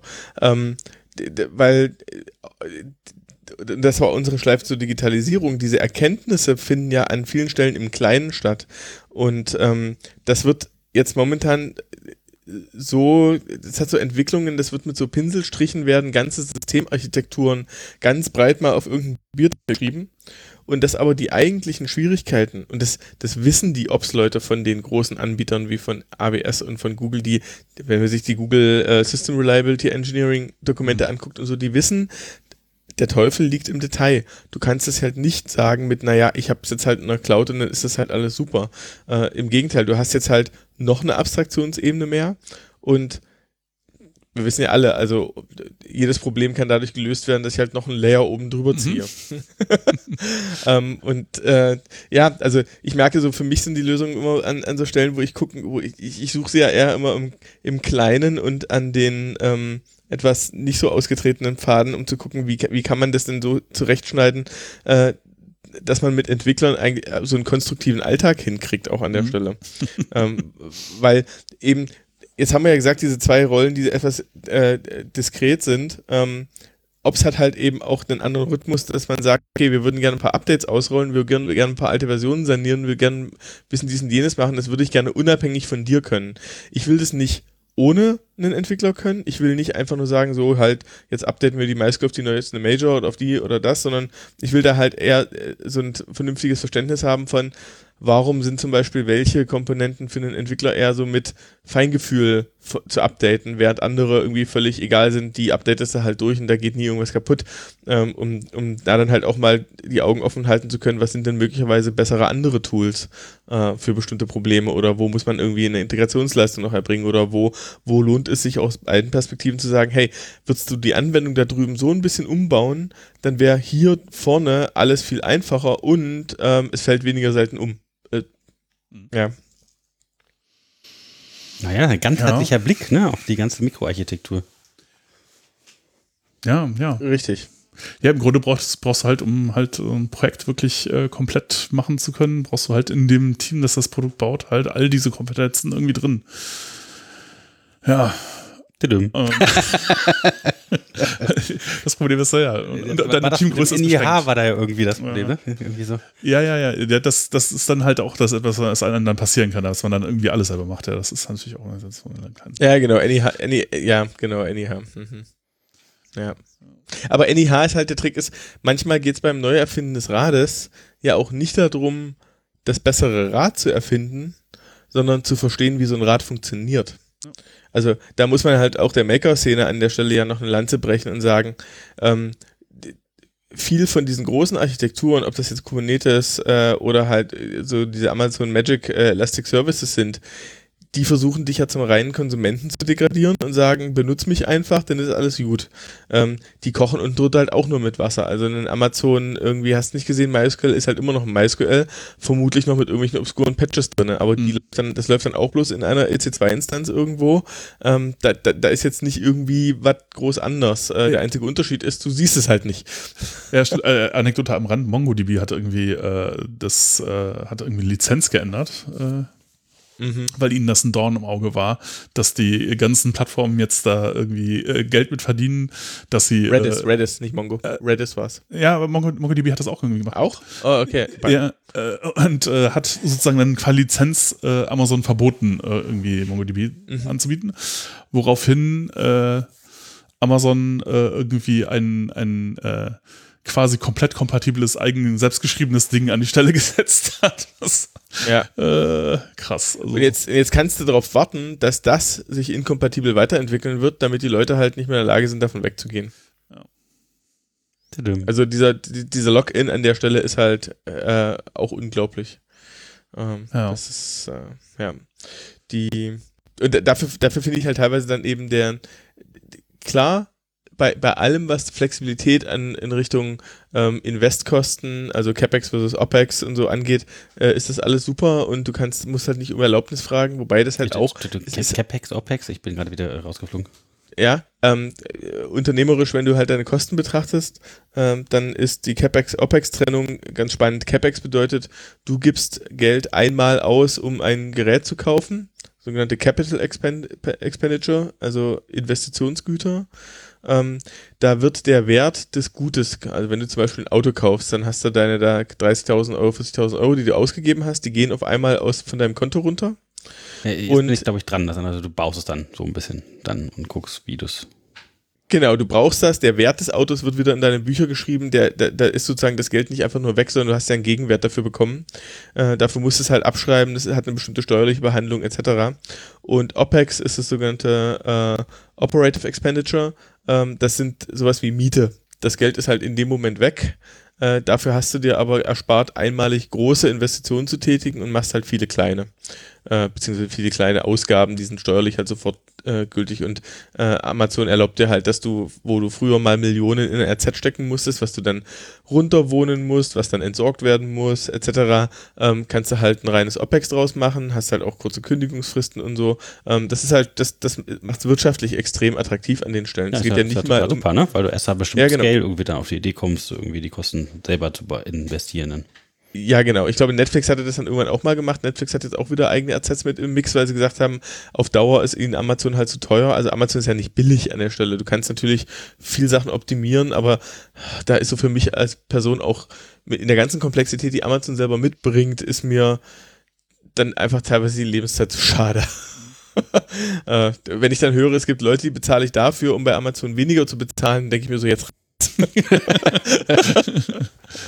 ja. genau. Ja, Ja, da haben wir jetzt quasi ja die, die Kurven alle wieder zum Ende gekriegt, ne? Alle- alle losen Enden wieder Problem, Genau. das ist ja die Aufgabe, die der Admin dann ja hat, ne? So, so. Alles so zusammenhängen, der, der Operator. Fix it twice. Ja, ich war auch, irgendwann mal hatte ich mal so ein Obzeichen in so einem IRC-Channel.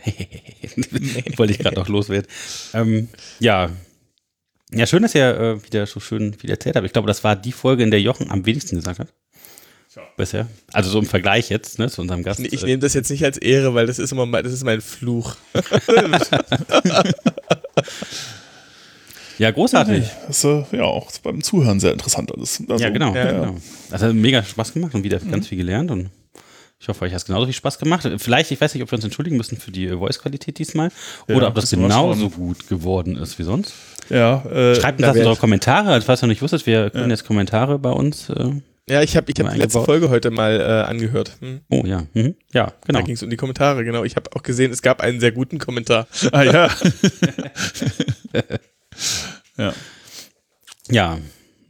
Ja, das war irgendwas was, ne? Feedback, hallo at pythonpodcast.de. Tja, Ja. Ich glaube, für heute sind wir sonst weit ja, durch, oder? Sind auch schon relativ lang dran. Ja, Ja, super, Christian, dass du da warst heute. Das war ja echt toll. Alles gut. Sehr gern, jederzeit wieder. Alles klar, ja, dann. Okay, bis zum nächsten Mal. Ja, bis zum nächsten Mal. Tschüss. Tschüss.